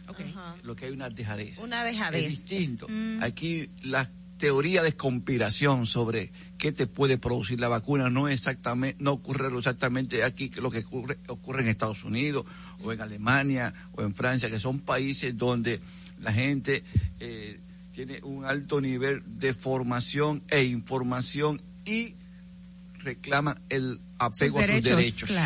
Eso aquí eh, es otra sociedad la que tenemos y funciona el casa a casa porque la gente, bueno, yo no tenía el pasaje, no fui. Ay, no voy a dejar de trabajar para ir a vacunarme. Entonces, todas esas cosas Pero se, llegó a dar permiso y hasta se habilitaron las horas, se ampliaron para que la gente vaya a vacunarse. pero tú sabes cómo nosotros siempre tenemos un argumento para para eh, justificar lo que no hacemos. Entonces, pero e, es, esa medida yo pienso que sí es muy válida, sobre todo que tú tienes que ya tú tienes el mapa de la República Dominicana eh, donde hay eh, cobertura de un 60, un 50, un 70% de vacuna, tú tienes que ir a los focos ya donde, por ejemplo, yo no comprendo cómo Santiago los Caballeros no ha logrado rebasar el 70% de la segunda dosis. ¿eh? una sociedad tan organizada, y aquí lo voy a decir, Santiago la ciudad corazón para la vacuna no ha sido la ciudad corazón. Y estaba pidiendo el levantamiento de toque de queda y no que se, puede levantar. Estoy totalmente en contra de eso. Hay que cumplir con las medidas porque no se pueden relajarse. Cuando tú tomas una medida en salud pública, tú no puedes andar levantándola por cualquier cosa. Con nosotros el doctor Carlos Sánchez, médico salubrista. Un momentico, doctor, una pregunta. Eso, eso de la vacunación de casa en casa, ¿no traería otro problema mayor con el tema de la, de la criminalidad, de que gente se encubran y mm. se hagan pasar por miembros de, de estas instituciones. Aquí no existe esa experiencia. aquí no. aquí tampoco. el dominicano es ingenioso, es creativo. es que eh, hay un, el sistema de salud, y, perdón que, que, interrumpa, tiene promotores que son gente tradicionalmente que se conocen en, en, los, diferentes sectores, y esta persona puede pasar, pero no es algo que vamos a decir que, que o sea, hay excepciones, pero el sistema tiene tiene unos buenos mecanismos que creo que se pueden se, puede lograr, claro. Pero eso que yo decía que nosotros ya tenemos el mapa donde hay cobertura de un 50, un 60, un 70. Salud Pública coge aquellos lugares más atrasados y va y concentra su esfuerzo ahí para vacunar toda esa provincia o esos municipios y elevar la cobertura de un 40 si estaba un 40 a un 50 y así sucesivamente, o sea, hacer un esfuerzo por concentrándose en lugares específicos. Y así el llamado de Santiago los Caballeros, una sociedad tan organizada y que espero que estén escuchando los empresarios esto allá en Santiago, una sociedad donde siempre ha habido una iniciativa de articulación, de organización de los procesos sociales en beneficio de la población, hoy se ha quedado retrasado con una de las crisis más importantes que estamos pasando. O sea, Santiago ha dejado de ser la ciudad corazón. Eh, antes de que se me vaya, que el doctor ahorita hablaba de argumentos. Me falta el eh, tercero. Ajá, eso ah. iba a decir que la, la, el la tercera medida. ¿Cuál es la, tercera, medida? La tercera medida es que nosotros, igual que se está haciendo en otros países, eh, y eso para Luis también, nosotros tenemos que empezar a exigir la tarjeta de vacunación, a eso iba, la segunda dosis en algunos lugares específicos. ¿Qué se va a hacer con las personas que están falsificando dichas tarjetas? Y, o, sea, ¿cómo se va a verificar? ¿Cómo se va a validar si es la real o no? ¿Qué va a pasar con esa persona? ¿Se va a sancionar a esas personas? Bueno, eh, yo pienso que hay que aplicarle la fuerza de la ley, porque el que falsifica una tarjeta de esa está haciendo una falsificación de escritura pública. Entonces hay que aplicarle toda la ley, identificarlo, buscarlo, apresarlo. Y, que se eh, oriente a la población de cuál sería la forma de validar, a la población no, al mismo equipo humano médico. Las tarjetas son muy, muy seguras. Eh, fíjate que si tú las lees, eh, si tú las revisas, tiene varios elementos de control. Entonces son tarjetas muy seguras. Pero donde iba era que nosotros también tenemos que empezar a exigir ya, si esto se sigue renta, sigue siendo tan lento, exigirle a las personas que van a un restaurante que tienen que tener la, la tarjeta con su segunda dosis, porque así como tú no quieres vacunarte, yo tengo el derecho también de que tú no me, no me infectes a mí. Claro, claro. Doctor, O la hablando, hora que se está abriendo el Teatro Nacional. De hecho, anoche en el pabellón olímpico, perdón, que vi el partido de voleibol, segui- decía en internet para uno comprar el ticket de que requerían la tarjeta de vacunación, pero a mí no me la pidieron. Se la- no la- no la Eh, pidieron. Pues es una buena noticia la que tú acabas de decir. pero ahora pero que no ya el se la- Teatro Nacional se está abriendo y va a haber, creo que Cecilia García estará en el Teatro Nacional. Bueno, si tú no presentas la, la- la La tarjeta, de vacunación con no tu segunda entrar. dosis, no te dejamos Pero no me la pidieron, doc- doctor, no me la pidieron. Pero ahora hay que se- Hay que exigirlo, exigirla, claro. exigirlo en la entrada. ¿eh? Claro. Hablando de argumentos, si es algo que estábamos hablando fuera del aire, del miedo que la gente tiene a ponerse la tercera dosis, por ejemplo, con todos estos cambios de clima que han habido y el polvo de Sahara que está afectando y causando problemas respiratorios, la gente ahora se, se cohíbe mucho más de ponerse esa tercera dosis. Una persona que presente algún problema nasal, congestión, puede acudir a, a ponérsela o realmente tiene que esperar. No hay contradic- no hay, no hay eh, eh, contraindicación en, en las vacunas de ningún tipo, de ningún tipo. Al pero, principio mucha gente no iba porque decía si tenía Si fiebre, tenía si tenía gripe. pero, no pero, pero, pero, ahí ven- viene el pero, ¿verdad? Si tú tienes fiebre y gripe, bueno, no, no es aconsejable que vayas a vacunarte, ¿verdad? Porque puede tener o, o la misma enfermedad o otra enfermedad que, eh, eh, que al ponerte la vacuna se enmascaren y se produzca una situación, digamos, indeseada. Eh, por eso, eh, si tú estás con fiebre y congestión, no te vacunes en ese momento, pero eso nada más te dura cuatro días, cinco días, que es el proceso de incubación viral. Eh, y después se te quita y punto, tú vuelves, o sea, no estás perdiendo mucho tiempo. Claro. Do- Doctor, vemos también en- dentro de su perfil, usted eh, forma eh, de lo que es el acuerdo de Escozú, el acuer- que tiene que ver con medio ambiente. Y siempre eh, con esto del COVID, mi, mi, mi, duda o, o- cómo está tan enlazado el, el impacto de lo que nosotros estamos haciendo a nuestro medio ambiente, el cambio climático, con esta nueva, con esta pandemia. Sí, fíjate que eh, es una buena pregunta. Eh, el principal y mayor desafío que tiene la humanidad en este momento es el cambio climático. Ese es el principal desafío. Y la pandemia del COVID es una pandemia. Una pandemia que está entrelazada con eh, lo que pasa en el planeta en relación al cambio climático y en relación a la destrucción de los recursos naturales y el medio ambiente. Es una. Vendrán más pandemias, no quizás tan. Esta ha sido grave, pero vendrán pandemias más graves. Si nosotros no ayudamos al planeta, si nosotros no vemos que el planeta es un ser vivo y ese ser vivo interactúa con nosotros y nosotros somos parte de él y lo cuidamos. Yo, yo lo que, eh, eh, y, y aprovecho y, y le pregunto, con el permiso elástica, es que si es un mecanismo de- del medio ambiente de defenderse de, de- hacia, hacia nosotros. Eh, eh, oye, ¿cómo, cómo entendemos nosotros que, eh, que pudo tener relación eh, la pandemia con lo que está pasando en el medio ambiente?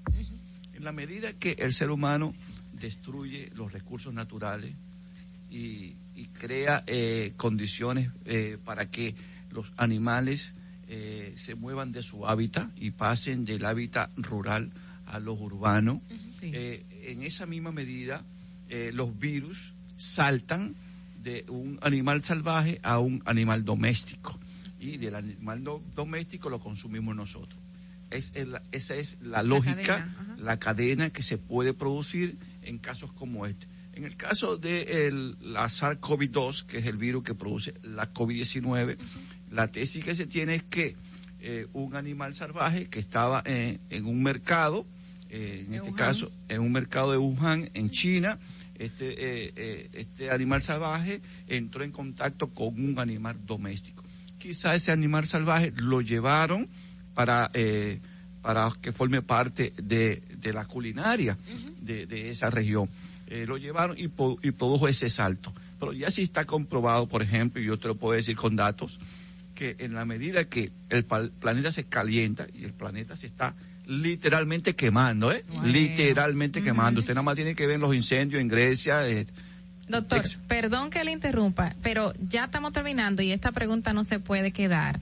Usted sabe que está en la palestra pública el tema de la cantidad de defunciones que según la Junta Central Electoral han ocurrido por el COVID-19. Eh, yo estuve leyendo y me quedé sorprendida por la, lo que decían que había muerto aparte del COVID. Ahora, ¿qué está pasando? ¿Por qué hay esa diferenciación de cifras y quiénes fueron que registraron esto? Porque vi que también alcaldes pedáneos eran lo que decían murió de COVID. ¿Qué fue lo que pasó aquí que trajo esa incongruencia? Rapidito. Bueno, mira, eh, primero cuando leí la noticia hace una semana de una periodista que sacó el dato, hablaba de un subregistro no se puede usar el término subregistro, eso es incorrecto, porque lo que hay son dos registros. Ok. Diferenciado en el monto de persona que ha sido identificada como eh, fallecido por COVID. Eh, eso es lo que está pasando. Eh, sucede que el sistema de registro de fallecimiento de, de, todas las personas en República Dominicana lo lleva salud pública. pero lo registra la, Junta. Central Electoral. Y ese llenado tiene muchos, muchas debilidades, muchas debilidades. Eso es lo que sucede realmente. Lo que yo estoy recomendando es que hay que hacer un solo un sistema único de registro. Digitalizado ya, ¿verdad? No han muerto ocho mil personas por COVID. no te puedo decir eso. Eso habría que ser una especie, una investigación, una investigación a fondo, eh, una auditoría de cada una de las actas de defunción. Bueno, doctor, doctor Carlos no lo sabremos nunca. No. Ah, doctor, muchísimas gracias. Me asustó cuando habló de los um, animales domesticados. Me imagino que muchas esposas estaban diciendo, ah, pero ese fue del mío que habló. Yo lo domestiqué, El esposo. Señor, de verdad, muchísimas gracias por los datos que nos comparte, por haber estado con nosotros. Y esta es su casa, haciéndose como su casa para una próxima oportunidad que lo requiera. Gracias, muchísimas gracias, don Carlos. Volvemos ya. Atentos, no te muevas de ahí. El breve más contenido en tu distrito informativo. Síguenos en nuestra cuenta de Instagram para mantenerte informado de todo lo que sucede en el programa. Arroba Distrito Informativo. Ahí mismito donde estás. O tal vez aquí, recostado bajo una mata de coco. O en la arena tomando el sol. O dentro del agua, no muy al fondo. O simplemente caminando por la orilla. Ahí mismo, abre tu nueva cuenta móvil BH de León, 100% digital y sin costo. La creas en minutos con cero pesos desde Móvil Banking Personal. Ábrela donde quieras, solo necesitas tu celular. Banco BH de León. ¿Necesitas una certificación de cargos? Solicítala por correo electrónico certificacionessgr@contraloría.gov.do Debes adjuntar constancia de trabajo de las instituciones públicas donde has laborado, copia de la cédula de identidad y electoral. Más información al teléfono 809-682-1677. Contraloría General de la República. Tu primer hogar te llena el corazón. Los expertos hipotecarios de la Asociación Popular de Ahorros y Préstamos están listos para asesorarte a la hora de adquirir tu préstamo hipotecario. Y puedes decir, mi casa mía de mi propiedad tenemos tasas fijas desde 6.95% y con plazos hasta 20 años. Solicita tu préstamo hipotecario a través de la primera web hipotecaria del país. Accede a pa.com.do slash hipotecario. Disfruta de nuestro contenido en tus podcasts favoritos. Encuéntranos como Distrito Informativo en Spotify, Apple Podcasts, Google Podcasts y en tu Alexa de Amazon. El país demandaba justicia porque algunos se creían intocables. Pero esto cambió. Inmediatamente nombramos una Procuradora General independiente para enfrentar la impunidad y la corrupción sin culpables favoritos y sin vacas sagradas, para recuperar lo que te pertenece. Por primera vez tenemos un gobierno que no interviene en el Poder Judicial. Estas no son promesas, son hechos cumplidos. Ahora sí, vivimos en un país más justo. Estamos cumpliendo. Estamos cambiando. Gobierno de la República Dominicana. Si quieres participar en el programa, envíanos tu nota de voz o mensaje escrito al WhatsApp 862-320-0075. 862-320-0075. Distrito Informativo. ¿Viste qué rápido? Ya regresamos a tu Distrito Informativo. Bueno, señores, de regreso, Distrito Informativo. Recuerden, pueden llamarnos a nuestros números en cabina para hacer cualquier comentario. Madeline, please. Bueno, señores, tenemos nuestro próximo invitado en el día de hoy. Es alguien que tenemos que presentarlo también formalmente. Vámonos con Fernando. La hora estilar ha llegado. Por eso te traemos la entrevista del día en tu Distrito Informativo. Señores, vamos a tratar el tema de Operación Falcón y la independencia del Ministerio Público. Y para ello está con nosotros el ingeniero César Fernández. Ah, Vamos a ver, vamos a darle al César lo del César.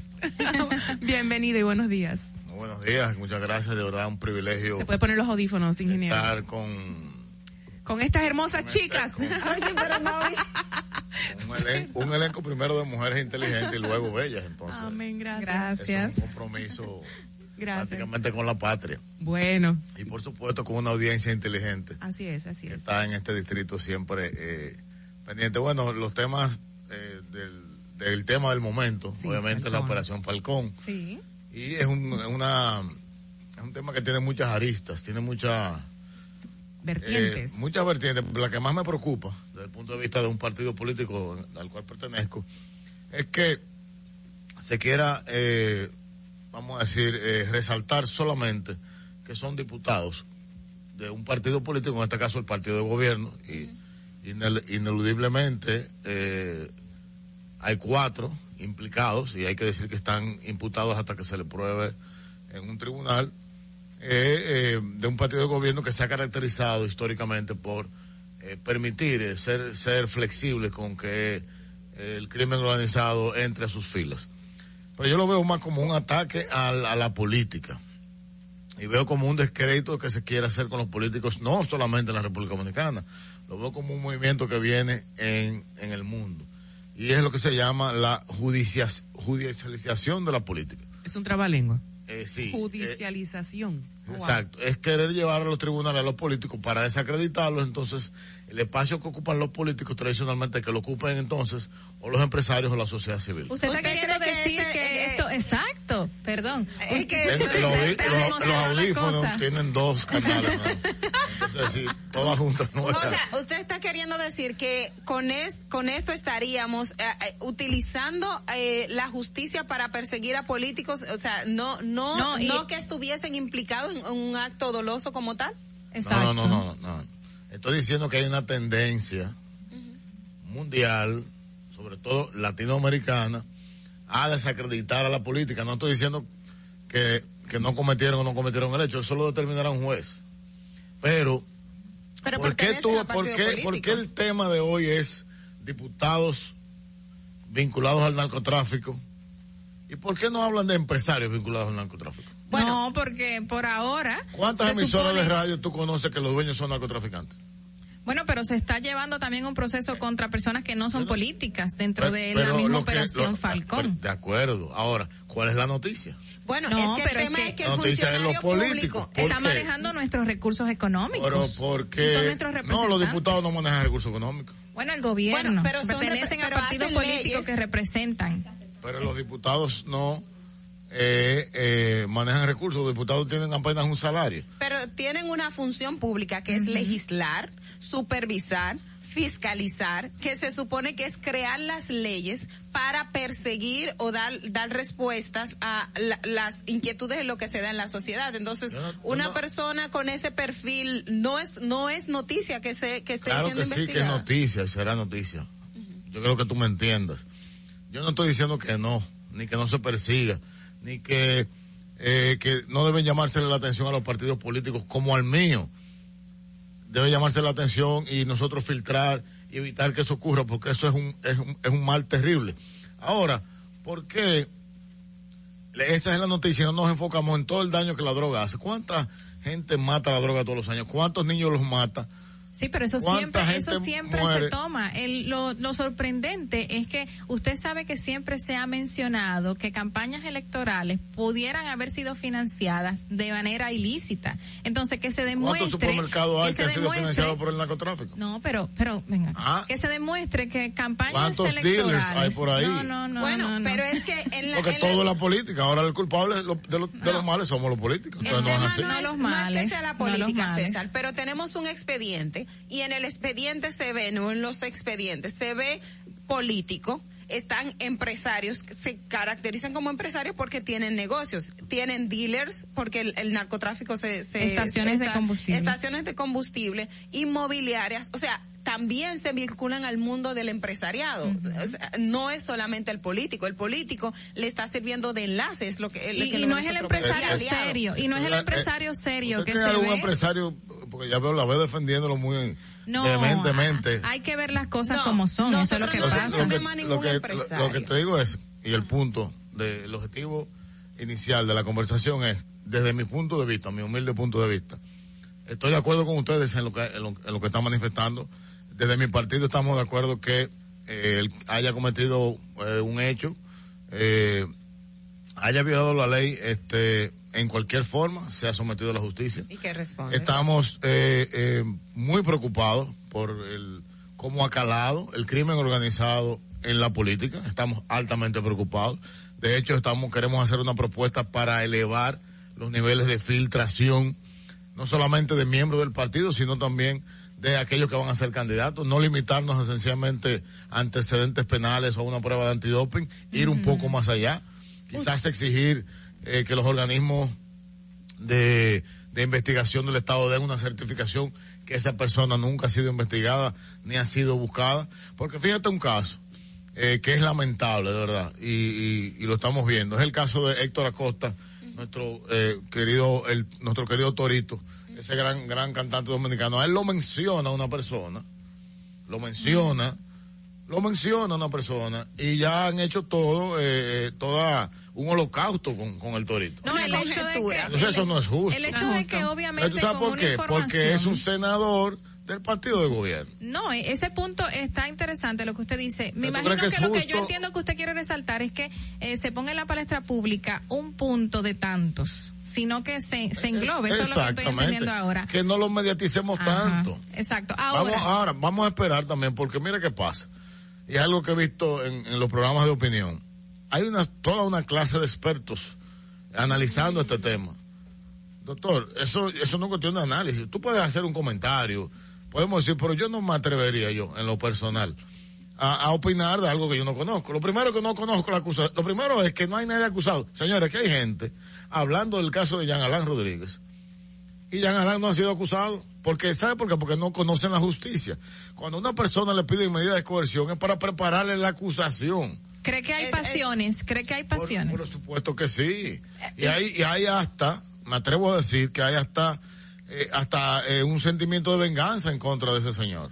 Lo, eh, en O contra sea, de hay, hay, hay ¿usted como un odio. Ministerio Como, Público está como actuando diría- por venganza? Como diríamos en el barrio, y me perdonen lo coloquial, hay como una tirria contra Jean Alain. ¿Usted cree que el Ministerio Público está actuando en venganza en contra de Jean Alain y lo que se le imputa no es, no yo, es no- la- yo te digo la verdad, y es mi posición de, como, como miembro de- del, de- del Partido Fuerza del Pueblo, yo no veo la razón por la cual los que están implicados en cualquier caso tengan que ser privados de libertad en las condiciones que están.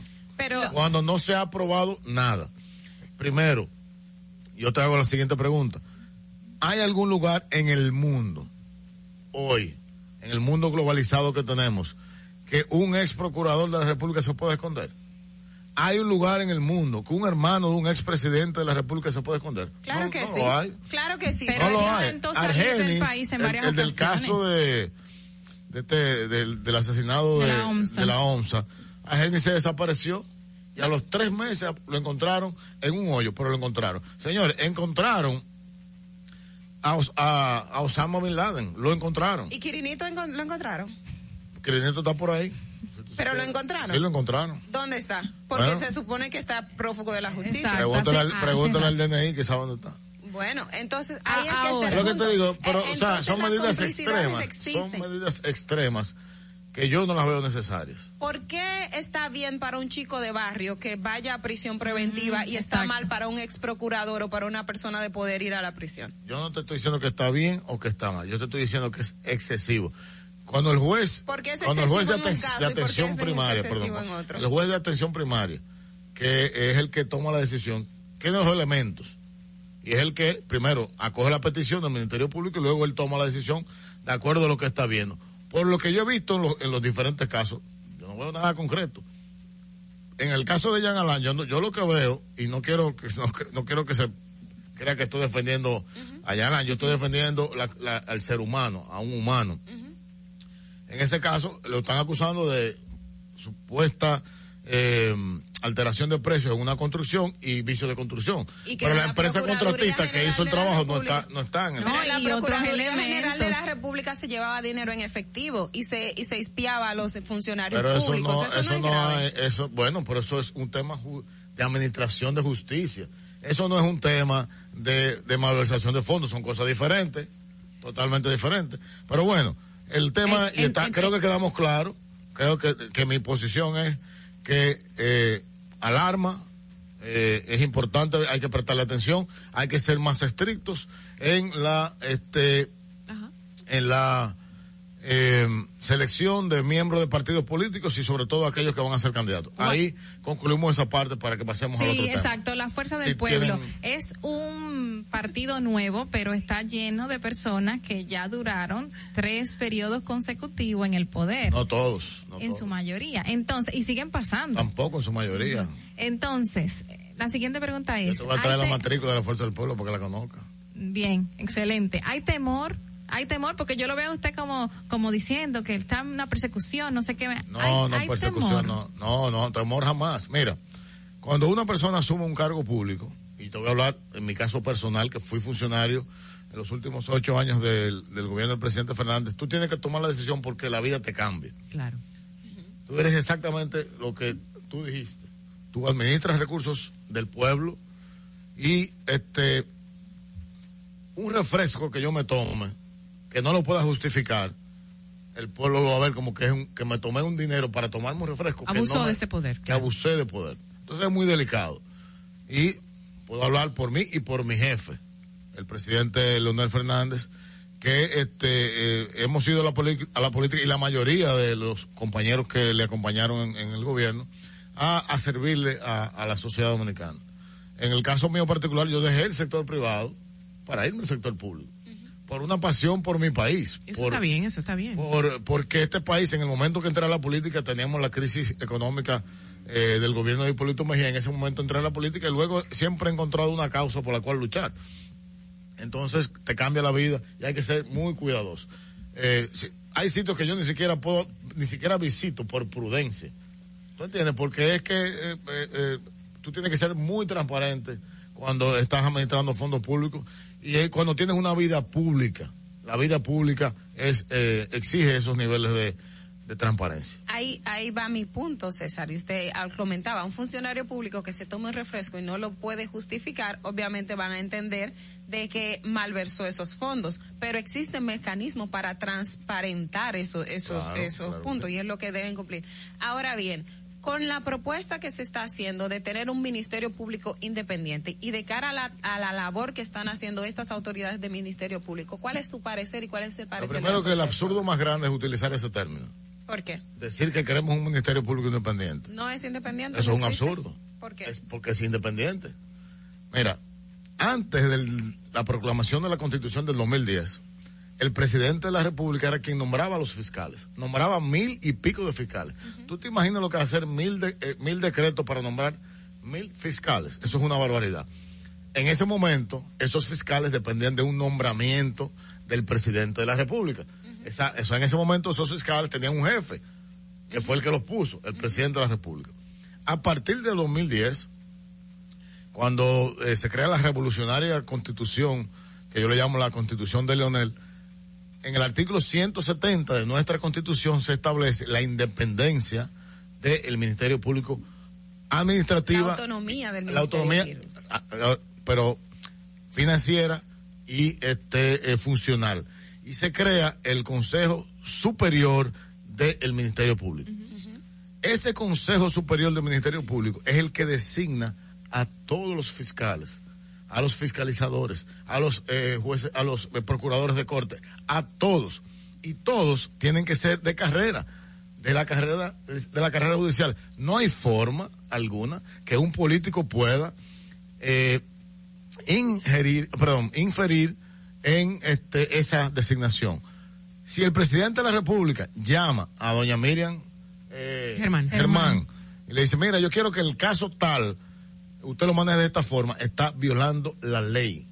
Y es sometido, es pasible de ser sometido a un juicio político. Si doña Miriam llama a un fiscal de corte y le dice cómo quiere que se maneje un caso, ella está violando la ley. Entonces eso no ocurre. Entonces yo te hago la siguiente pregunta y volvemos al punto del principio. ¿Por qué el presidente de la República insiste en una justicia independiente y tiene ese telele, telele, telele, telele y ese mareo? Hay algo detrás de mo- modificación de la Constitución. Porque ¿Cuál para sería? eso no hay que modificar la Constitución. Pero ¿Por ¿qué qué tipo no? de la modificación? Ya, la, ya la No, no, ¿qué Constitución establece, la Constitución establece ya la independencia del- del Ministerio Público. La autonomía del Ministerio Público, pero en la designación del Ministerio Público lo hace el Poder Ejecutivo y lo que se busca ¿A es quién que la designa el elección- Poder Ejecutivo? el- al Procurador General de al la procurador, pero y el es la procurador es, cabeza. escúchame, escúchame. Vamos, como diría Jack el Destripador, por parte. Ahora mismo hay una crisis de seguridad ciudadana. El presidente de la República es a quien elegimos para que dirija este país, quiere trazar una política pública para enfrentar el crimen. Si él no tiene un representante en el sistema de justicia, ¿quién aplica esa, esa política? Si él no tiene, Una gente, una gente que no lo nombra a él. pero es que se va a buscar Es que crear to- el en los países de las democracias más avanzadas, el, Pero- el Poder Ejecutivo tiene un representante. Es el eh, que es seleccionado por el presidente. Estados Unidos, Francia, Canadá. Entonces, ese es el representante del presidente en el sistema de justicia, mi amor. Pero no se está diciendo lo contrario, Ah, el, César. el presidente El- quiere que eso sea nombrado, que a través de un constitucional. mecanismo como existe en otros países que ¿Cuál eh, mecanismo? Para la selección del, del ¿Cuál es el objetivo? en el caso de Perú ¿Cuál es el ¿cómo se- objetivo? ¿Tú le quieres se quitar un los- derecho constitucional En al el caso de presidente? Perú, sí. El- en el- el caso de Perú cómo se elige el, Estados procura- Unidos. el, el- A ver, pero es uno de los pocos general? países que, que- pero es un modelo ¿Cuál, que cuál es el nivel de democracia de reconoce. Perú? ¿Cuál- ¿Cuáles son los niveles de democracia en Perú? Bueno, el nivel de democracia en Perú tú lo puedes manejar, pero el nivel de Ah, independencia pero del eso se Ministerio trata. Yo, Público, te- ¿cómo yo- se yo- maneja? yo te estoy hablando de construir un, un, un país sobre la base de las garantías democráticas. Ejemplo, ¿Quién el nombra a los jueces? ¿Quién el nombra a los jueces, por ejemplo? Los jueces lo nombra el, presidente. Consejo, no, ¿El el Consejo? Consejo Nacional de la Magistratura, que es otro Ok, órgano. Ok, vamos a hacer una pausita para no comercial, sino para escuchar una nota de voz que un oyente nos está mandando. Vamos a oírlo. Calma, pueblo, calma. Bueno, eh, al estimado que, vamos a decir, relaje la pelvis, si, si cree en la justicia, si cree en los procesos, no hay problema, porque que se, se está viendo que tanto al sector privado eh, se le está dando seguimiento como al político. El que tenga la suya, que pague. O sea, eh, no creo que haya una persecución per se, pero si alguien la hizo, tiene que pagar. Y me preguntan en WhatsApp que, ¿y por qué no se nombra ese procurador por un consenso? Hay una llamadita en línea, vamos a recibirla un momentico por ahí. Buenos días, ¿quién nos habla? Buenos días, Luis Jiménez desde Nueva York. Hola Luis. Hola Luis de nuevo. Hola Luis. Cuéntanos. ¿Cómo está Al York? César lo que es del César. Sí, está un poquito húmedo. Eh, señor César, es, eh, según entiendo, y creo que Leonel lo ha expresado, el, que él prefiere que el presidente sea quien nombra el procurador de la República. Es que no es que él prefiere, que la Este- Constitución así lo establece.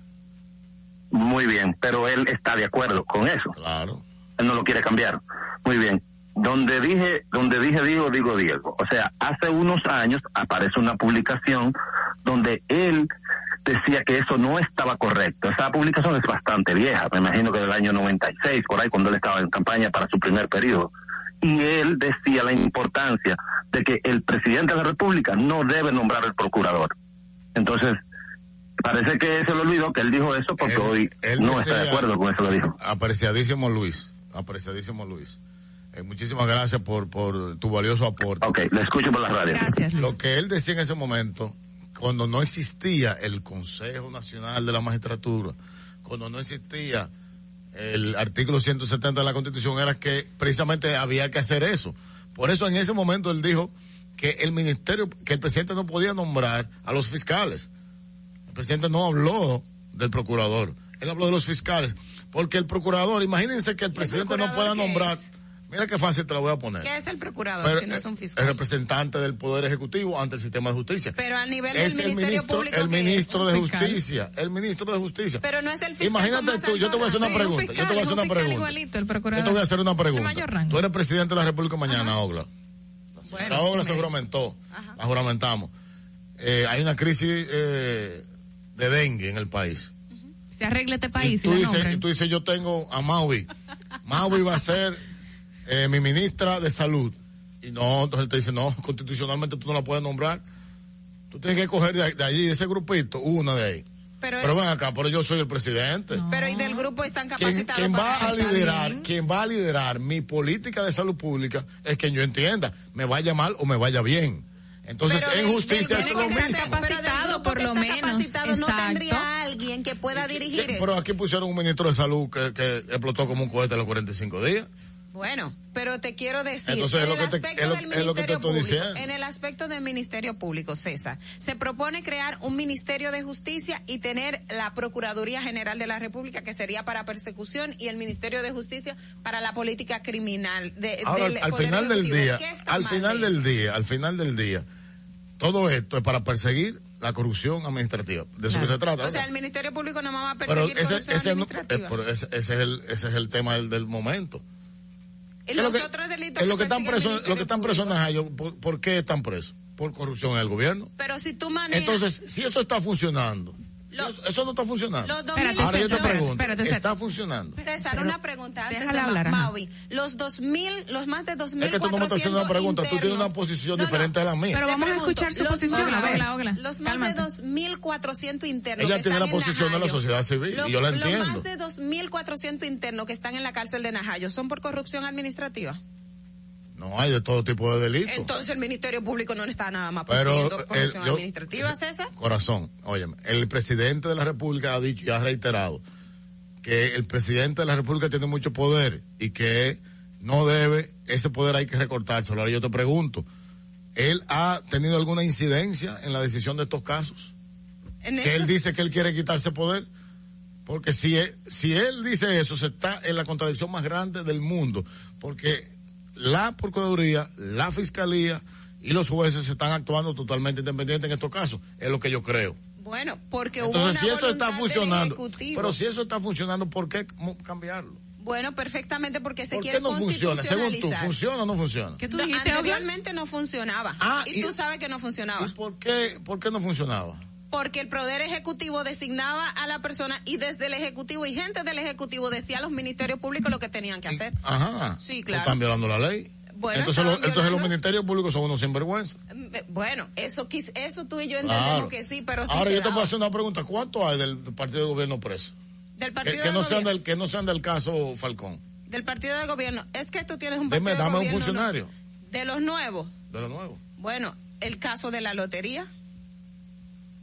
¿Tú tienes el funcionario de la lotería? No, no está Sí, preso. Sí, bueno, se supone. Entonces.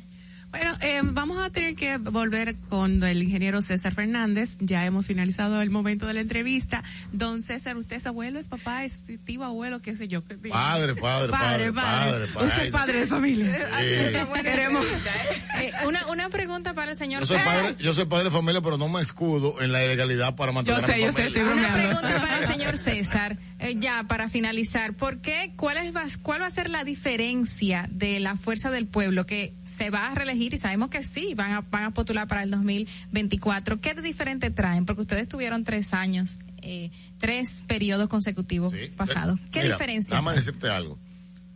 Del 96 al, al obviamente saltando el periodo 2000-2004, el presidente Leonel Fernández instaló eh, más de 14 iniciativas para eh, transparentar la administración del Estado.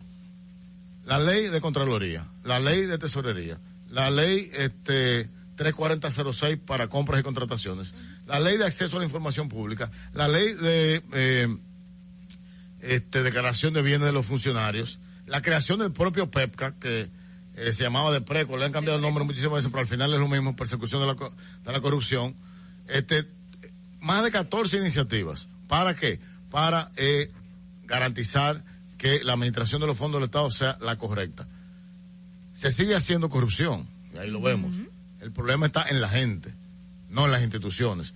Ahora, cuando volvamos al gobierno, seguiremos haciendo lo que hay que hacer para que esto llegue a cero, al nivel cero. Me dicen por WhatsApp que eh, Leonel volverá en el 2044. No, no. Malos. No, a esa persona que eh, agradezco que mencione el 2044 y vamos a, el, la próxima sección, Sí. vamos a hablar de 2044, es un proyecto de visión de futuro y Leonel Fernández es el único presidente que se ha sentado a pensar en el futuro. Hemos planificado la República Dominicana en todos sus ejes de desarrollo de cara a la celebración del bicentenario de nuestro país. El único presidente, Duarte, una vez junto a los trinitarios, se sentó a, soñar una República Dominicana libre, Y lo soberana logró, e y lo independiente logró. y lo logró. 26 añitos, 26, 25 por ahí. Sí. Jovencito. Y era uno de los más viejos del grupo, eh, Juan Pablo Duarte.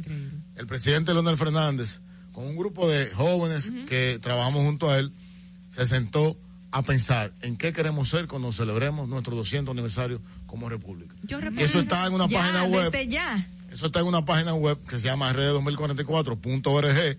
A mis amigos de Nueva York, los invito y de todas partes del mundo que entren y se, y se den ese banquete. Ingeniero César Fernández con nosotros tiene que volver para seguir enriqueciendo el debate. Es muy válido y Ogla, te, te felicito. Carla, te felicito. Yo me mantuve. La sociedad civil tiene buenos representantes. aquí, muy- La sociedad, la sociedad civil, la sociedad civil, La como sociedad que- dominicana. Señores, volvemos de inmediato. Quédese ahí con nosotros. Gracias, César.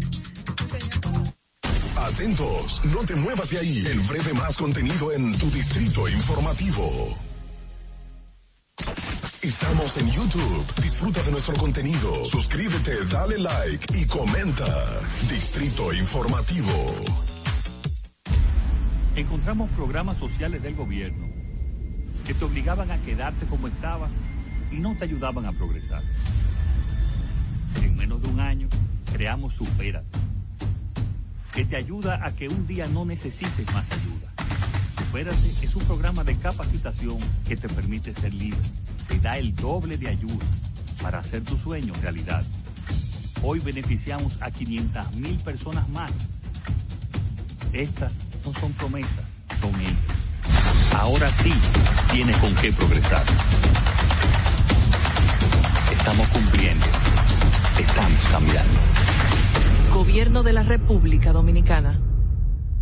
Tu primer hogar te llena el corazón. Los expertos hipotecarios de la Asociación Popular de Ahorros y Préstamos están listos para asesorarte a la hora de adquirir tu préstamo hipotecario. Y puedes decir, mi casa mía de mi propiedad. Tenemos tasas fijas desde 6.95% y con plazos hasta 20 años. Solicita tu préstamo hipotecario a través de la primera web hipotecaria del país. Accede a pa.com.do slash hipotecario. Universitario. Si deseas tener acceso a todo lo que pasa en República Dominicana, debes obtener Dominican Networks. Es el primer sistema de cable dominicano para los dominicanos en el exterior. Aquí podrás disfrutar de todos los canales de televisión de República Dominicana, noticias, deportes, música, farándula y entretenimiento 24/7. Solo debes descargar nuestra aplicación en Roku, Amazon y Apple TV. E inmediatamente vas a disfrutar de todo el contenido de República Dominicana. Dominican Networks. La República Dominicana había perdido la confianza en nuestras instituciones. Por los dominicanos y dominicanas, esta administración ha asumido el compromiso de abrir las puertas de la transparencia, de la integridad y del control. Es por eso que la Contraloría General de la República Dominicana ha implementado nuevos controles para llevar eficiencia y garantizar la buena ejecución de los fondos públicos. Conoce más en www.contraloría.gov.do. Gobierno de la República Dominicana. Ahí mismito donde estás. O tal vez aquí, recostado bajo una mata de coco. O en la arena tomando el sol. O dentro del agua, no muy al fondo. O simplemente caminando por la orilla. Ahí mismo, abre tu nueva cuenta móvil BH de León. 100% digital y sin costo. La creas en minutos con cero pesos desde Móvil Banking Personal. Ábrela donde quieras. Solo necesitas tu celular. Banco BH de León. Estás disfrutando de Distrito Informativo con Maudi Espinosa, Ogla Enesia Pérez y Carla Pimentel. ¿Viste qué rápido! Ya regresamos a tu distrito informativo. La hora estilar ha llegado, por eso te traemos la entrevista del día en tu distrito informativo. Nuestra próxima entrevista en el día de hoy, una especialista en temas de migración y el tema de hoy sería la visa tipo O1 y con nosotros para tratar sobre el mismo es Elizabeth Sánchez, quien está con nosotros en línea. Bienvenida y hola, está por YouTube, ¿verdad? Ella la Buenos días.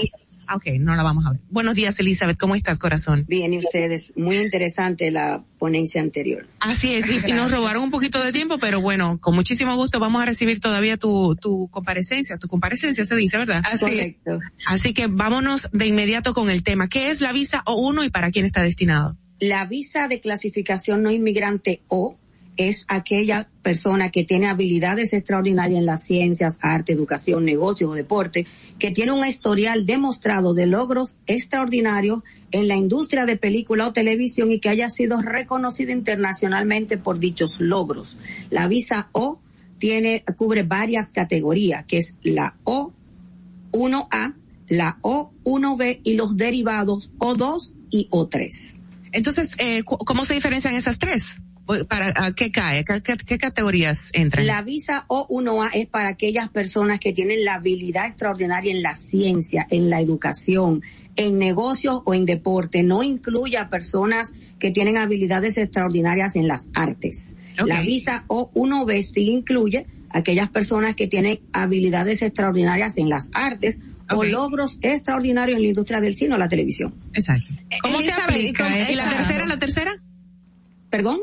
La tercera es el derivado de la O1A, que es la O2, o la O13, que es derivado de ambas, de la O1A y de la O1B. La O12 es, por ejemplo, si tú tienes a alguien que es tu asistente en lo que tú haces en el medio en que estás ahora mismo, puedes conseguir una visa O2 a tu asistente, pero tiene que ser a través de ti. Y la O3 es si estás casada y tienes hijos menores de 21 años y quieres en el tiempo que vayas a estar haciendo el trabajo de no inmigrante aquí, que tu familia venga contigo, esa es la O3. Vienen siendo como derivados, pero ¿cómo se aplican a estas eh, visas? La aplicación es el formulario I-129 de trabajador no inmigrante. Esa aplicación debe hacerla la compañía que está contratando, la universidad que está contratando o la compañía artística o la, promotora de la, de, la visa dependiendo de la categoría. Eso es el I-129, se manda al Departamento de Inmigración correspondiente, es la primera parte del proceso. No puede hacerse con un año de anticipación, debe hacerse 45 días antes que empiece el contrato para la persona que usted la va a patrocinar o la va a traer aquí a trabajar como no inmigrante. 460 dólares no reembolsables. Si inmigración rechaza la petición, el dinero no se reembolsa. Ah, perfecto, Lisa. Bueno, de hecho, una de mis preguntas era cómo las personas pueden certificar que efectivamente pertenece a este grupo de con habilidades extraordinarias. Ok, tienen que certificarlo con itinerarios, con prueba de que fue, de que tienen sus títulos, de que en los países originarios ellos tienen una compañía o han trabajado para diferentes compañías. Ese es el currículum del beneficiario. Y el peticionario aquí debe demostrar que su compañía tiene paga impuestos, está registrada dentro de los Estados Unidos y pertenece a los Estados Unidos. Tienen que tener un contrato entre el peticionario y el beneficiario. Itinerarios, si la persona es a hacer show que viene, tienen que tener los itinerarios completos por el tiempo que van a estar aquí.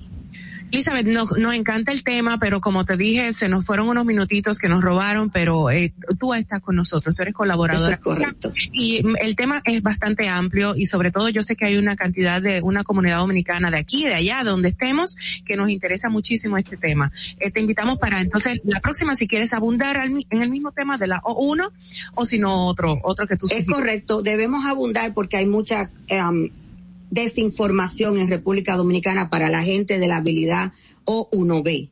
Podemos contactar a ti para que nos orientes y nos, nos des el, el servicio eh, correcto. Eso es correcto. ¿Dónde? ¿Dónde podemos conseguir? Oficina 347-899-8612, el WhatsApp de la oficina 347-601-7270. Gracias, corazón, de verdad. Un beso grande, Elizabeth. Igualmente, buen día. Un buen día, bye bye. Bueno, señores, vamos a finalizar el tema de la encuesta que estamos pendientes desde el día de ayer y se extendió para el día de hoy con la pregunta, ¿debe el gobierno liberar el toque de queda nacional y concentrarse más en la vacunación nacional? Pues un 86.4% dijo que sí y un 13.6% dijo que no. Oh my God, señores. Hemos abundado en el tema en el día de hoy, así que las cosas quedan más o menos claras. Chicas. No, bueno, no nos da tiempo para más, solamente oh. despedirnos. no, pero excelente. Estuvo no, estuvo candente. Estuvo muy candente. Las felicito públicamente a las dos. A todas. Me quito el sombrero, sí. a todo el equipo de aquí, de verdad. Muchísimas gracias por la sintonía a nuestro público y por supuesto la frase del día de hoy, me encanta porque nos invita a gozarnos el día. Dice, este es hizo Jehová y nos gozaremos y alegraremos en él. Y cerramos con este gran clásico musical a cargo de John Manuel Serrat. Hoy es un gran día a vivir. Hasta mañana. Chao. Dale el día libre de experiencia para comenzar. Dominican Networks presentó Distrito Informativo.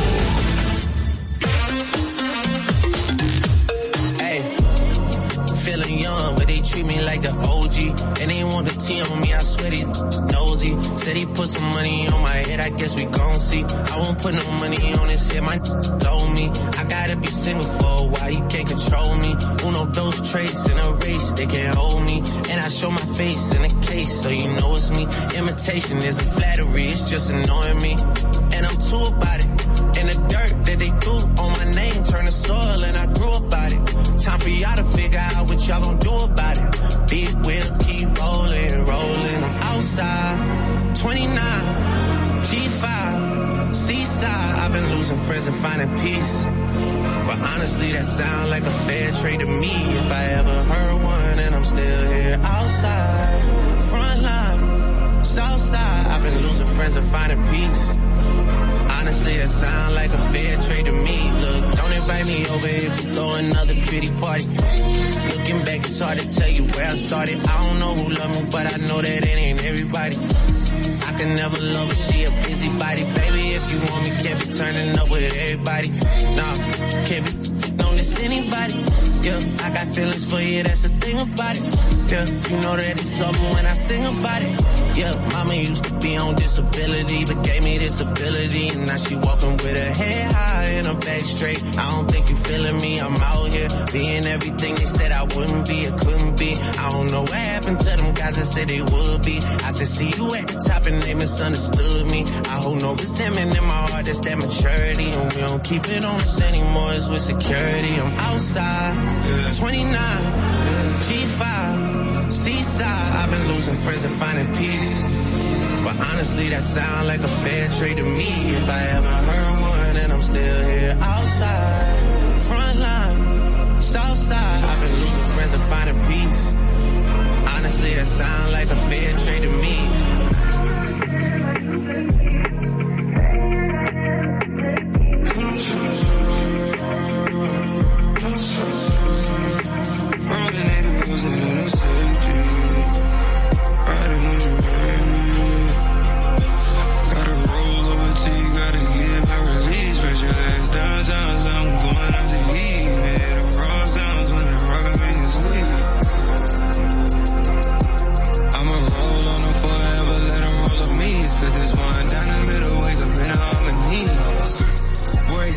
Sick, of worrying. It's just a worry, and I'd rather bury them. I'm talking fake friends and skeletons. Early morning shoulder rubs, the lawyer sign a celebrant. I'm never settling, get darker than my melanin.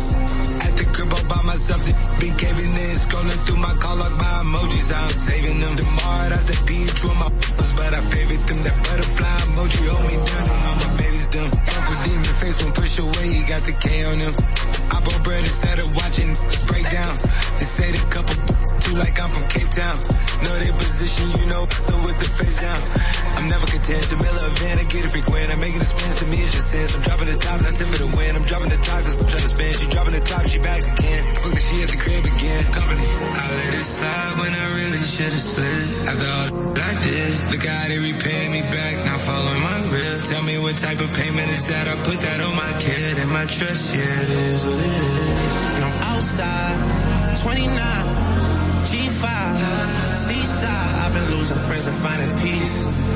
But honestly, that sound like a fair trade to me. If I ever heard one, and I'm still here outside, front line, south side. I've been losing friends and finding peace. Honestly, that sound like a fair trade to me.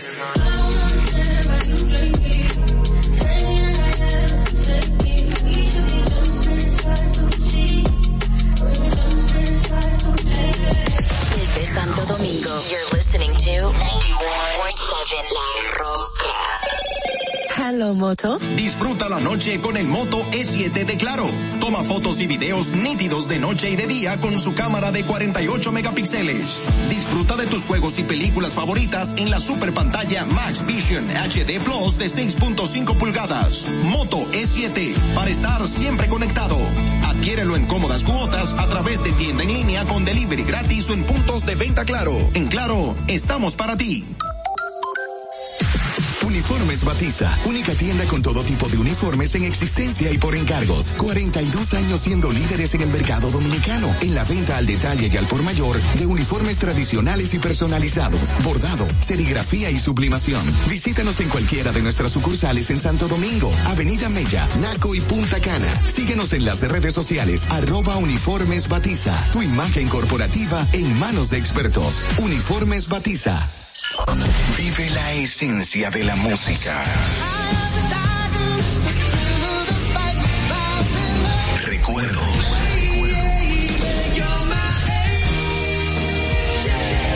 Emociones. La pulpa. Cada domingo, 12 del mediodía.